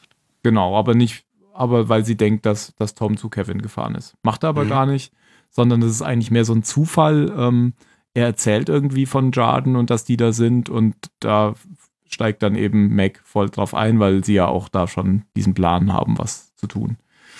Und in der Nähe von Jarden ist da wohl so eine Farm von den Guilty Remnants, so als Stützpunkt. Und als sie dann da sind, lässt Mac Tommy aber wieder abblitzen und führt ihr Ding durch. ja, Und- sa sagt ihm ja im Prinzip, du, du wolltest eine Mitfahrgelegenheit hierher, habe ich gemacht. Jetzt. Genau. Lass mich in Ruhe. Ja. Und Mac äh, geht dann noch in das Camp, um da so ein bisschen auszukundschaften. Also in das Camp vor der Brücke von Jarden und trifft da noch auf ähm, Matt. Die haben noch, noch eine Unterhaltung. Und Matt ist ja ganz froh, dass er sie trifft, weil er hat sie ja gerettet, glaubt er. und freut sich eben, dass sie jetzt hier ist ohne weiße Kutte, weil die hat sie ja nicht an. Und äh, so der, der Wow-Effekt am Ende ist, dass Tommy in einer von diesen Hütten bei den Guilty Remnants eben die drei vermissten Mädchen findet. Die aber dann nicht gefangen sind, ähm, obwohl die irgendwie eingeschlossen sind in so einem Trailer, sondern offensichtlich Teil der Guilty Remnants sind, weil sie halten ihm auch Schilder hin. Ja. Und rauchen. Ja. Die Folge fand ich halt auch an der Stelle, ah, wollte ich eigentlich die nächste lieber sehen. Hm, das war aber wieder so typisch, äh, ja, was man schon aus Lost kennt. Ja. Erstmal, einfach nochmal Tempo rausnehmen Genau. und was ganz anderes machen, als das, worauf alle warten. genau. Ja, und hätte ich jetzt auch nicht unbedingt mehr gebraucht, die Folge, aber ich fand sie jetzt auch nicht so, so schlimm. Man hat halt jetzt nochmal so den Hintergrund von, von, äh, von Mac. Ich habe es ja schon gesagt, das war im Prinzip war das wie so eine Lost-Rückblende. Ja. Mit Wow-Effekt am Ende. Ja, wie, wie, wie Lost. Ja, wie Lost, genau. Und jetzt das große Finale. Das große Finale. Ich lebe jetzt hier. Ja, am Anfang sehen wir endlich, was wirklich passiert ist, als die, als die drei Freundinnen verschwunden sind. Ähm, auch da jetzt mal so ganz ausdrücklich. Evie wird ja von, von Johns Geburtstag abgeholt. Und ihre beiden Freundinnen fahren davor, laute Musik an, sind, ah, ihr seid die neuen Nachbarn, tat, tat, tat, tat. Und dann irgendwie, sobald sie weg sind aus der Umgebung, beugt sich ja Ivy sofort nach vorne, macht das Radio aus. Sie reden nicht mehr miteinander, sondern wie die Guilty Remnants das halt tun, äh, schreiben nur noch und an dem See gucken sie dann, das ist ganz, ist ganz lustig, weil sie da ankommen und sehen, wie, wie Kevin da steht mit seinem Betonblock. Er guckt zu ihnen, dreht sich dann wieder weg und springt in den See. Ja. Und auch die drei so, so mhm, ja, okay. Und machen dann aber auch einfach ihr Ding weiter.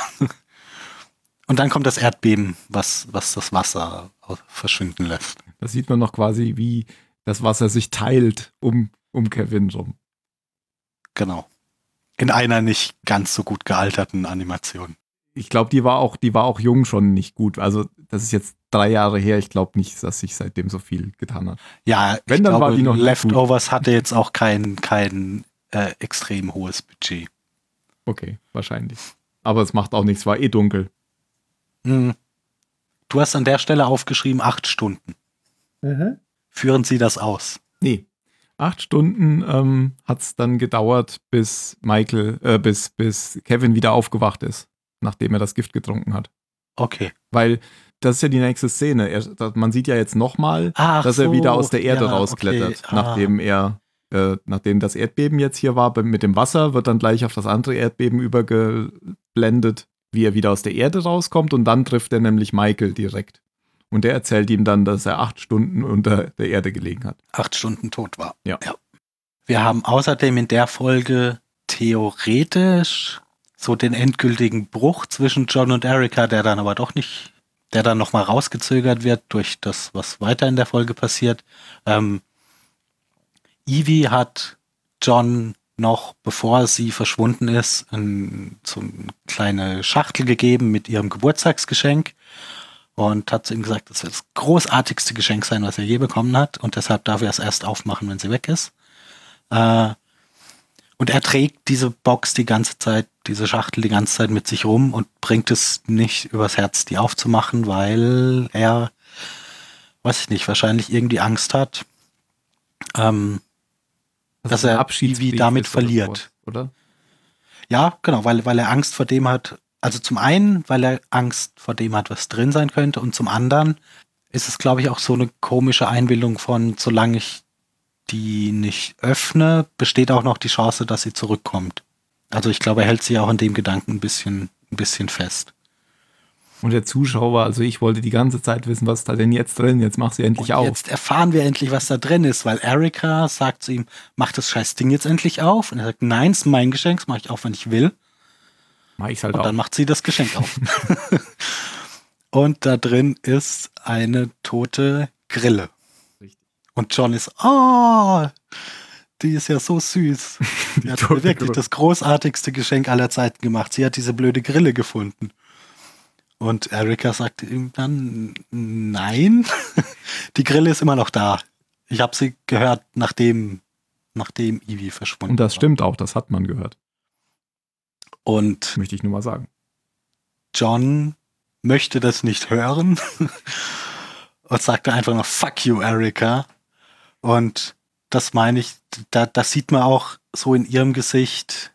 Ähm, ja, okay, es reicht. Ich kann diesen Mann so wie er ist nicht mehr nicht mehr ertragen. Wir hatten ja schon, dass sie eh schon mit dem Gedanken gespielt hat, ihn zu verlassen. Und ich glaube, in dem Moment hat sie, das, das war so der Tropfen, der das fast zum Überlaufen brachte. Das eskaliert jetzt aber nicht weiter, weil sie durch die Türklingel gestört werden. Genau. Ähm, weil zwei Polizisten kommen, die John eröffnen.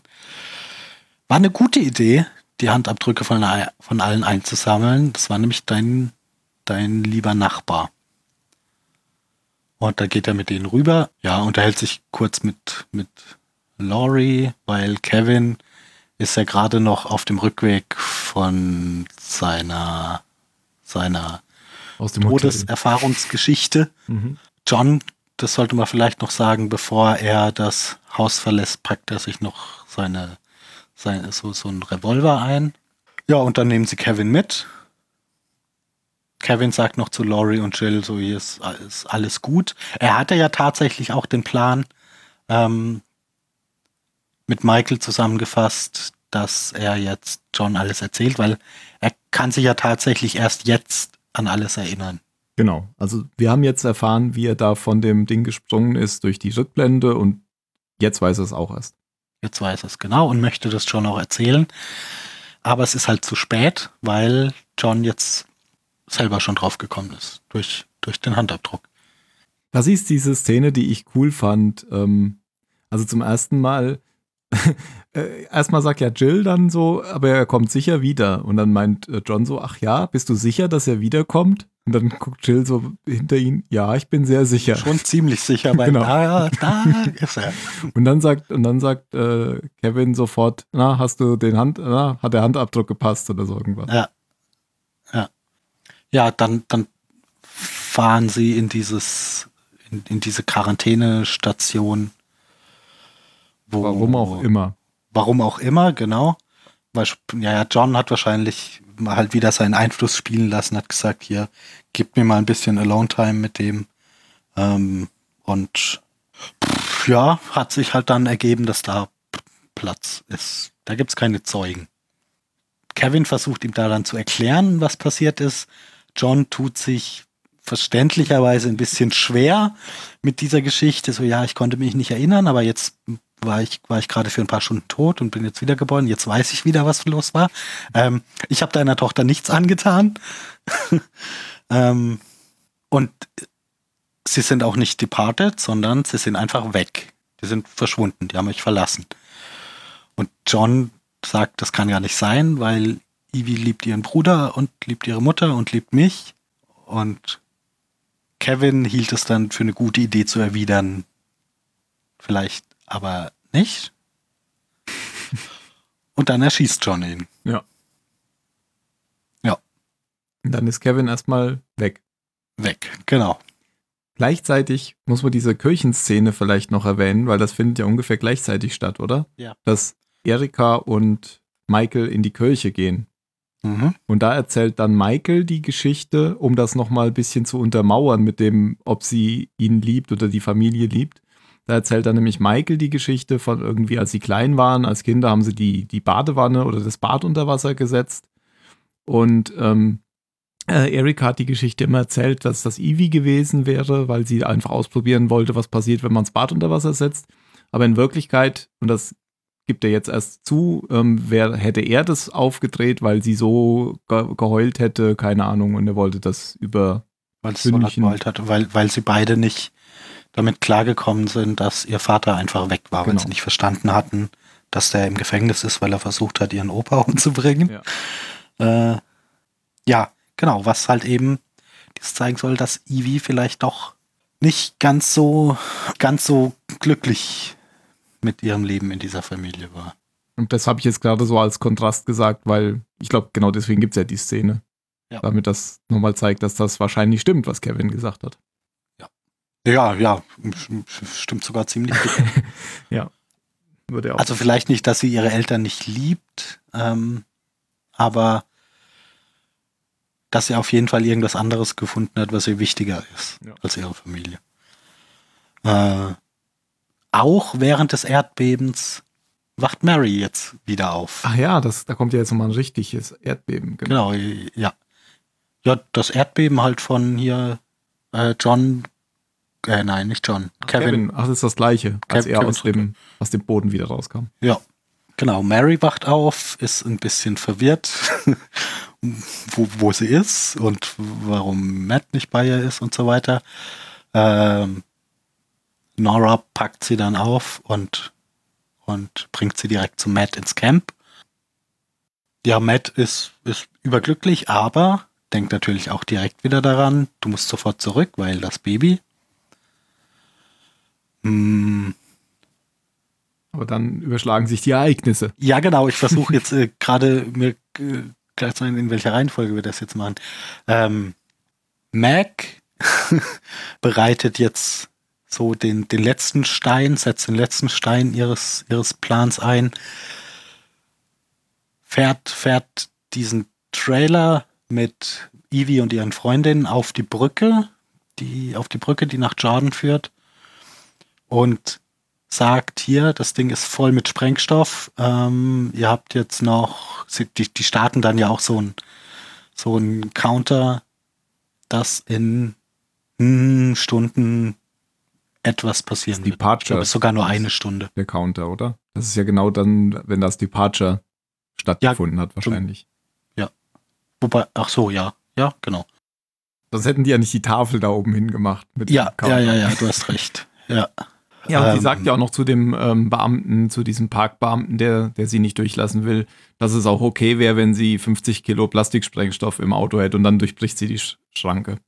Ja, John kriegt dann, nachdem er, nachdem er Kevin erschossen hat, ähm, mitgeteilt, dass irgendwas mit Ivy ist und kommt zu der Brücke.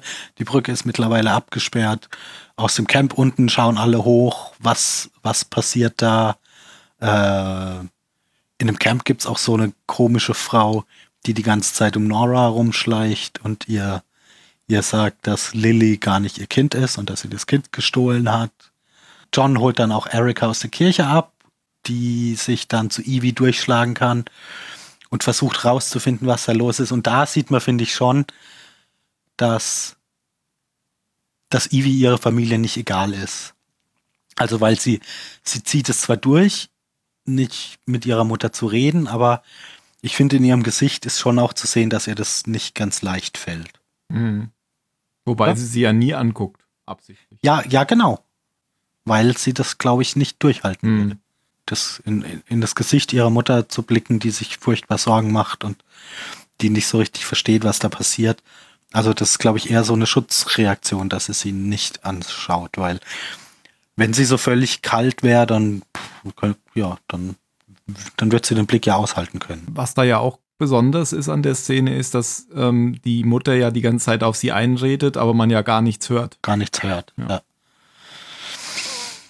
Übrigens auch ein ganz toll, ganz toll aufgenommen, dieses Bild von der Brücke, wo vorne noch der Polizeiwagen steht und so die den Wald so rot-blau beleuchtet und Ja. äh, die, wie Erika dann über die Brücke läuft. Mm.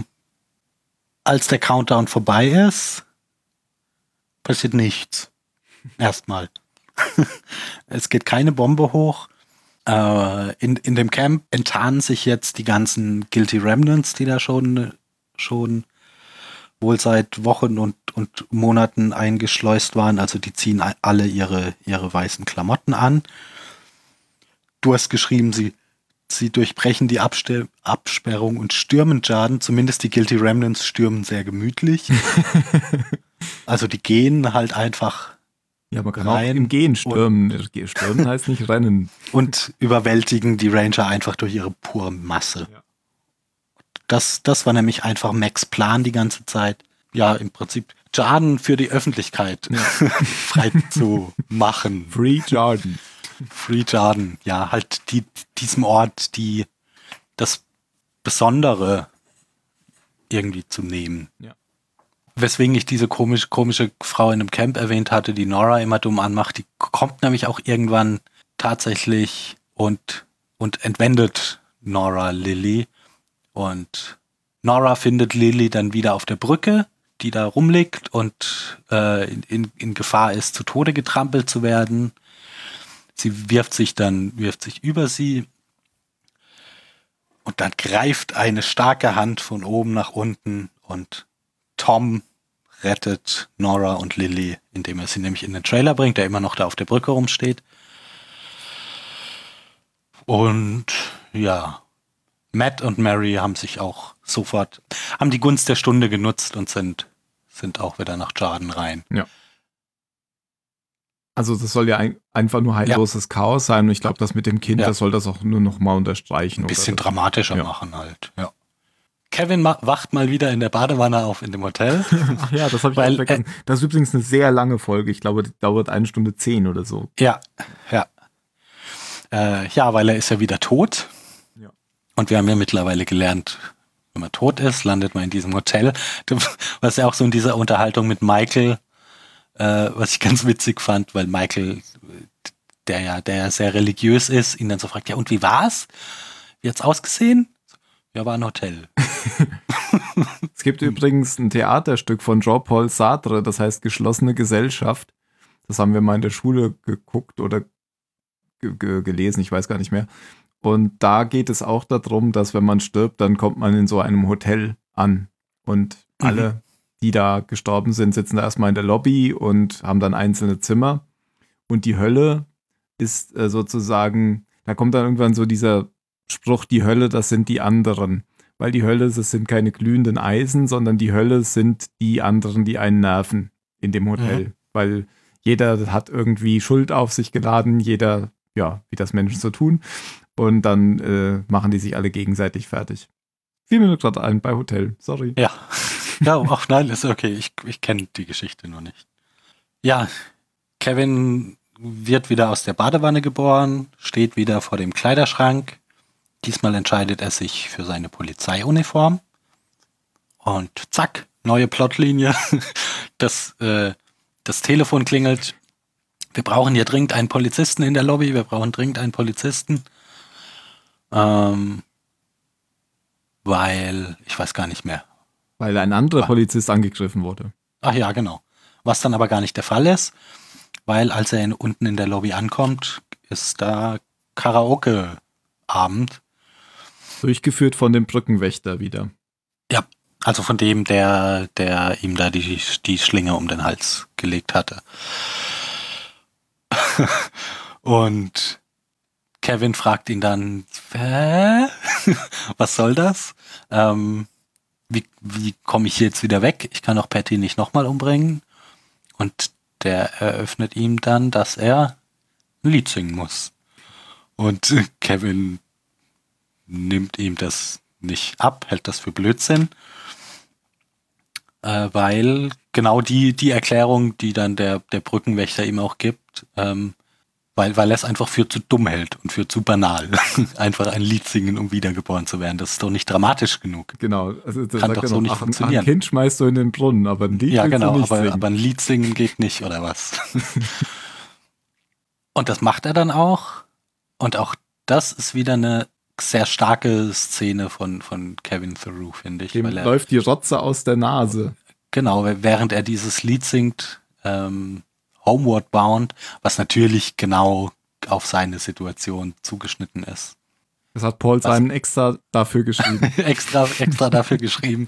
Ähm, was ja zwischendurch auch immer dann mit so Bildern aus seiner Erinnerung unterlegt wird, was Mhm. diese Textzeile jetzt gerade für ihn bedeutet und was die für ihn bedeutet. Und eben im, im Laufe des Songs wird er immer emotionaler und muss immer mehr weinen und rotzen und seine Stimme wird immer brüchiger. Und am Ende des Liedes schließt er seine Augen und öffnet sie wieder in der Quarantänestation. Weil es war tatsächlich so, dass er halt nur dieses Lied singen musste, um wieder zurückzukehren. Nimmt seinen, nimmt seinen Hund mit. ähm, ja, er ist ja immer noch angeschossen und möchte deshalb ins Krankenhaus. aber er findet die Kugel, es war ein glatter Durchschuss. Ja, es war ein glatter Durchschuss, genau. Trifft unterwegs. Also durchs, durchs Herz oder so, durch die Lunge, aber es war ein glatter Durchschuss. Ja, ja, ich glaube, fürs Herz war es ein bisschen zu tief, aber ja. Ja. Trifft unterwegs noch Mac in dem Visitor Center, wobei ich da hm, nicht so richtig weiß, was das jetzt nochmal gebracht hat. Diese Unterhaltung zwischen den beiden. Hm. Da kommt, das ist ja der Titel der Folge letztendlich, der da Ja, rauskommt. ja, Ich lebe jetzt, okay. sagt er ja da. Mhm. Also, vielleicht bringt das einfach nur für, dass er sich jetzt sozusagen für ihn ist Ach so, dafür jetzt, entscheidet. das ist das Ding Ja. jetzt. ja, ich bin jetzt hier. Ja. Weil er fragt okay. sie nämlich, was machst du hier? Und dann fragt sie ihn, was machst du denn hier? So nach dem Motto, du weißt doch eh nicht, was du willst. Und er sagt dann, Mhm. ich lebe jetzt hier. Ich weiß genau, was Ja. ich will. Ja, okay. Gute Erklärung. Ähm, in dem Krankenhaus wird er dann von einem etwas überraschten John gefunden, der auf der Suche nach Erika ist. Und John ist wirklich so, so hä? Wie, wie kann das sein, dass du noch am Leben bist? Ja, war ein Durchschuss, nicht so schlimm. Ja, okay, aber warum bist du nicht verblutet? So, hm, naja, ich arbeite dran, aber äh, noch, noch Ja, bin ich nicht tot. sagt? Nein, sagt, sagt er nicht, Ach so. aber es ist ja, also der, ja, also ich meine, der blutet ja wie ein Schwein. Ja, ja. Die, die, die Wand, an der er da so runterrutscht, die sieht ja schon nicht so schön aus. Äh, Äh, Irgendwie, John- geht's, irgendwie sagt er doch noch so, ich habe dich doch erschossen. Dann, nope. ja. äh, John flickt ihn dann so notdürftig zusammen und weil sie ja Nachbarn sind, können sie dann auch zusammen, zusammen sich auf den Weg machen zu ihren Häusern. Zwischendurch sieht man noch, dass hier in, in Jarden ist jetzt, Jarden ist jetzt wie das Camp vorher. Also es ist halt Anarchie und Leute prügeln sich und haben Sex auf offener Straße und nehmen Drogen, machen Party, ja genau. Äh, Übrigens die Szene, die ich im Intro eingespielt hatte mit dem, ich habe keine Ahnung, was hier abgeht und der andere dann, ich auch nicht. Das ist genau Ja. diese Szene aus Ja. der, aus diesem Krankenzimmer. Und Ja. das unterstreicht, finde ich, die Serie auch nochmal sehr schön. Ich glaube, das ist so ein bisschen Selbstironie. Hm, ja, ja, glaube ich auch. Also das hat ja, habe ich am Anfang auch schon gesagt mit dem Intro-Song, dass, dass Lindelof da ja auch schon sehr, sehr meta teilweise Hm. rangeht und, und es wirklich so 200-prozentig jedem reindrücken will, ähm, dass es nicht lost ist. Übrigens habe ich auch gehört, dass Patty so, so ein bisschen so entstanden ist, also diese Stimme, die immer wieder da ist, dass das so die, die Fragen und die, dass das Fragen, die Fragen sein könnten, die so der Zuschauer sich stellt, dass das Ja. so, so ein bisschen diskutiert wird, was man sich an Mhm. diesen Stellen noch als Zuschauer fragen könnte. Ja. Ja, und dann endet die Staffel, finde ich, extrem harmonisch. also John und Kevin verabschieden sich dann, haben irgendwie auch ihren Frieden miteinander gemacht, weil John fragt ihn noch, was soll ich denn machen, wenn jetzt gar keiner zu Hause ist, wenn ich ganz alleine bin? Sagt Kevin, ja, kein Problem, kommst du. Genau. wir Kommst wir haben ja jetzt unsere, unsere, Hier unsere trinkst du ja eh keins, kein Problem. Und als Kevin dann die Tür zu seinem Haus öffnet, sind da halt wirklich alle. Also seine ganze, seine ganze Familie. Im Dunkeln, weil vorher war ja noch mal gerade ein Erdbeben. Ja, genau. Ja, halt eben alle, seine Kinder, Frau, Ex-Frau, was auch immer, sind alle da und schauen an und es ist, oh, Ja, das war, glaube ich, das hätte jetzt auch, es war ja nicht klar, ob es noch eine dritte Staffel geben würde. Und ich glaube, das ist einfach. hätte auch funktioniert. Genau, hätte, hat man jetzt so enden lassen, dass man einfach das auch hier hätte enden lassen können. Ja, aber ich finde, das pa passt auch. Also, das ist, ist schön rund irgendwie, das Ende. Mhm. Ist überhaupt eine sehr, sehr gute Folge. Also, das ist nach der achten Folge ist es auf jeden Fall die beste, finde ich. Sagt auch IMDB. ähm, Ja, dann muss es stimmen. ähm, von den Wertungen her, IMDB sagt, ich glaube Folge 8, ich habe es jetzt nicht mehr ganz im Kopf, aber 9,8 oder 9,7 und Folge 10 auch. Das wäre das. Das wäre das. Ja. Wir können insgesamt noch mal was zu den Bewertungen sagen. Da habe ich noch was aufgeschrieben. Mhm. Ähm, die Staffel ist äh, wesentlich besser nochmal bewertet worden als die erste Staffel. Ähm, Rotten Tomatoes hat 90% Kritikerwertung, 91% Zuschauerwertung. Metacritics hat 80 von 100, während Staffel 1 nur 65 von 100 hatte. Das Mhm. kam mir gar nicht so vor. Also Also Ich hab- 65 von 100 ist, ist unter dem, was ich. Also ich, ich finde zwar auch, habe ich ja auch vorhin schon gesagt, dass ja tatsächlich jede Staffel besser ist als die vorherige, aber als so einen krassen Sprung war, hatte ich jetzt in meinem Erlebnis nicht zwischen Staffel 1 und 2. Ja, und Spoiler, die dritte Staffel wird noch mal besser bewertet. Hast Ja. du ja auch gerade gesagt. Das ja auch. Wobei ich über lange Zeit und immer noch ma manchmal denke, dass mir die erste Staffel tatsächlich besser gefallen hat als die zweite.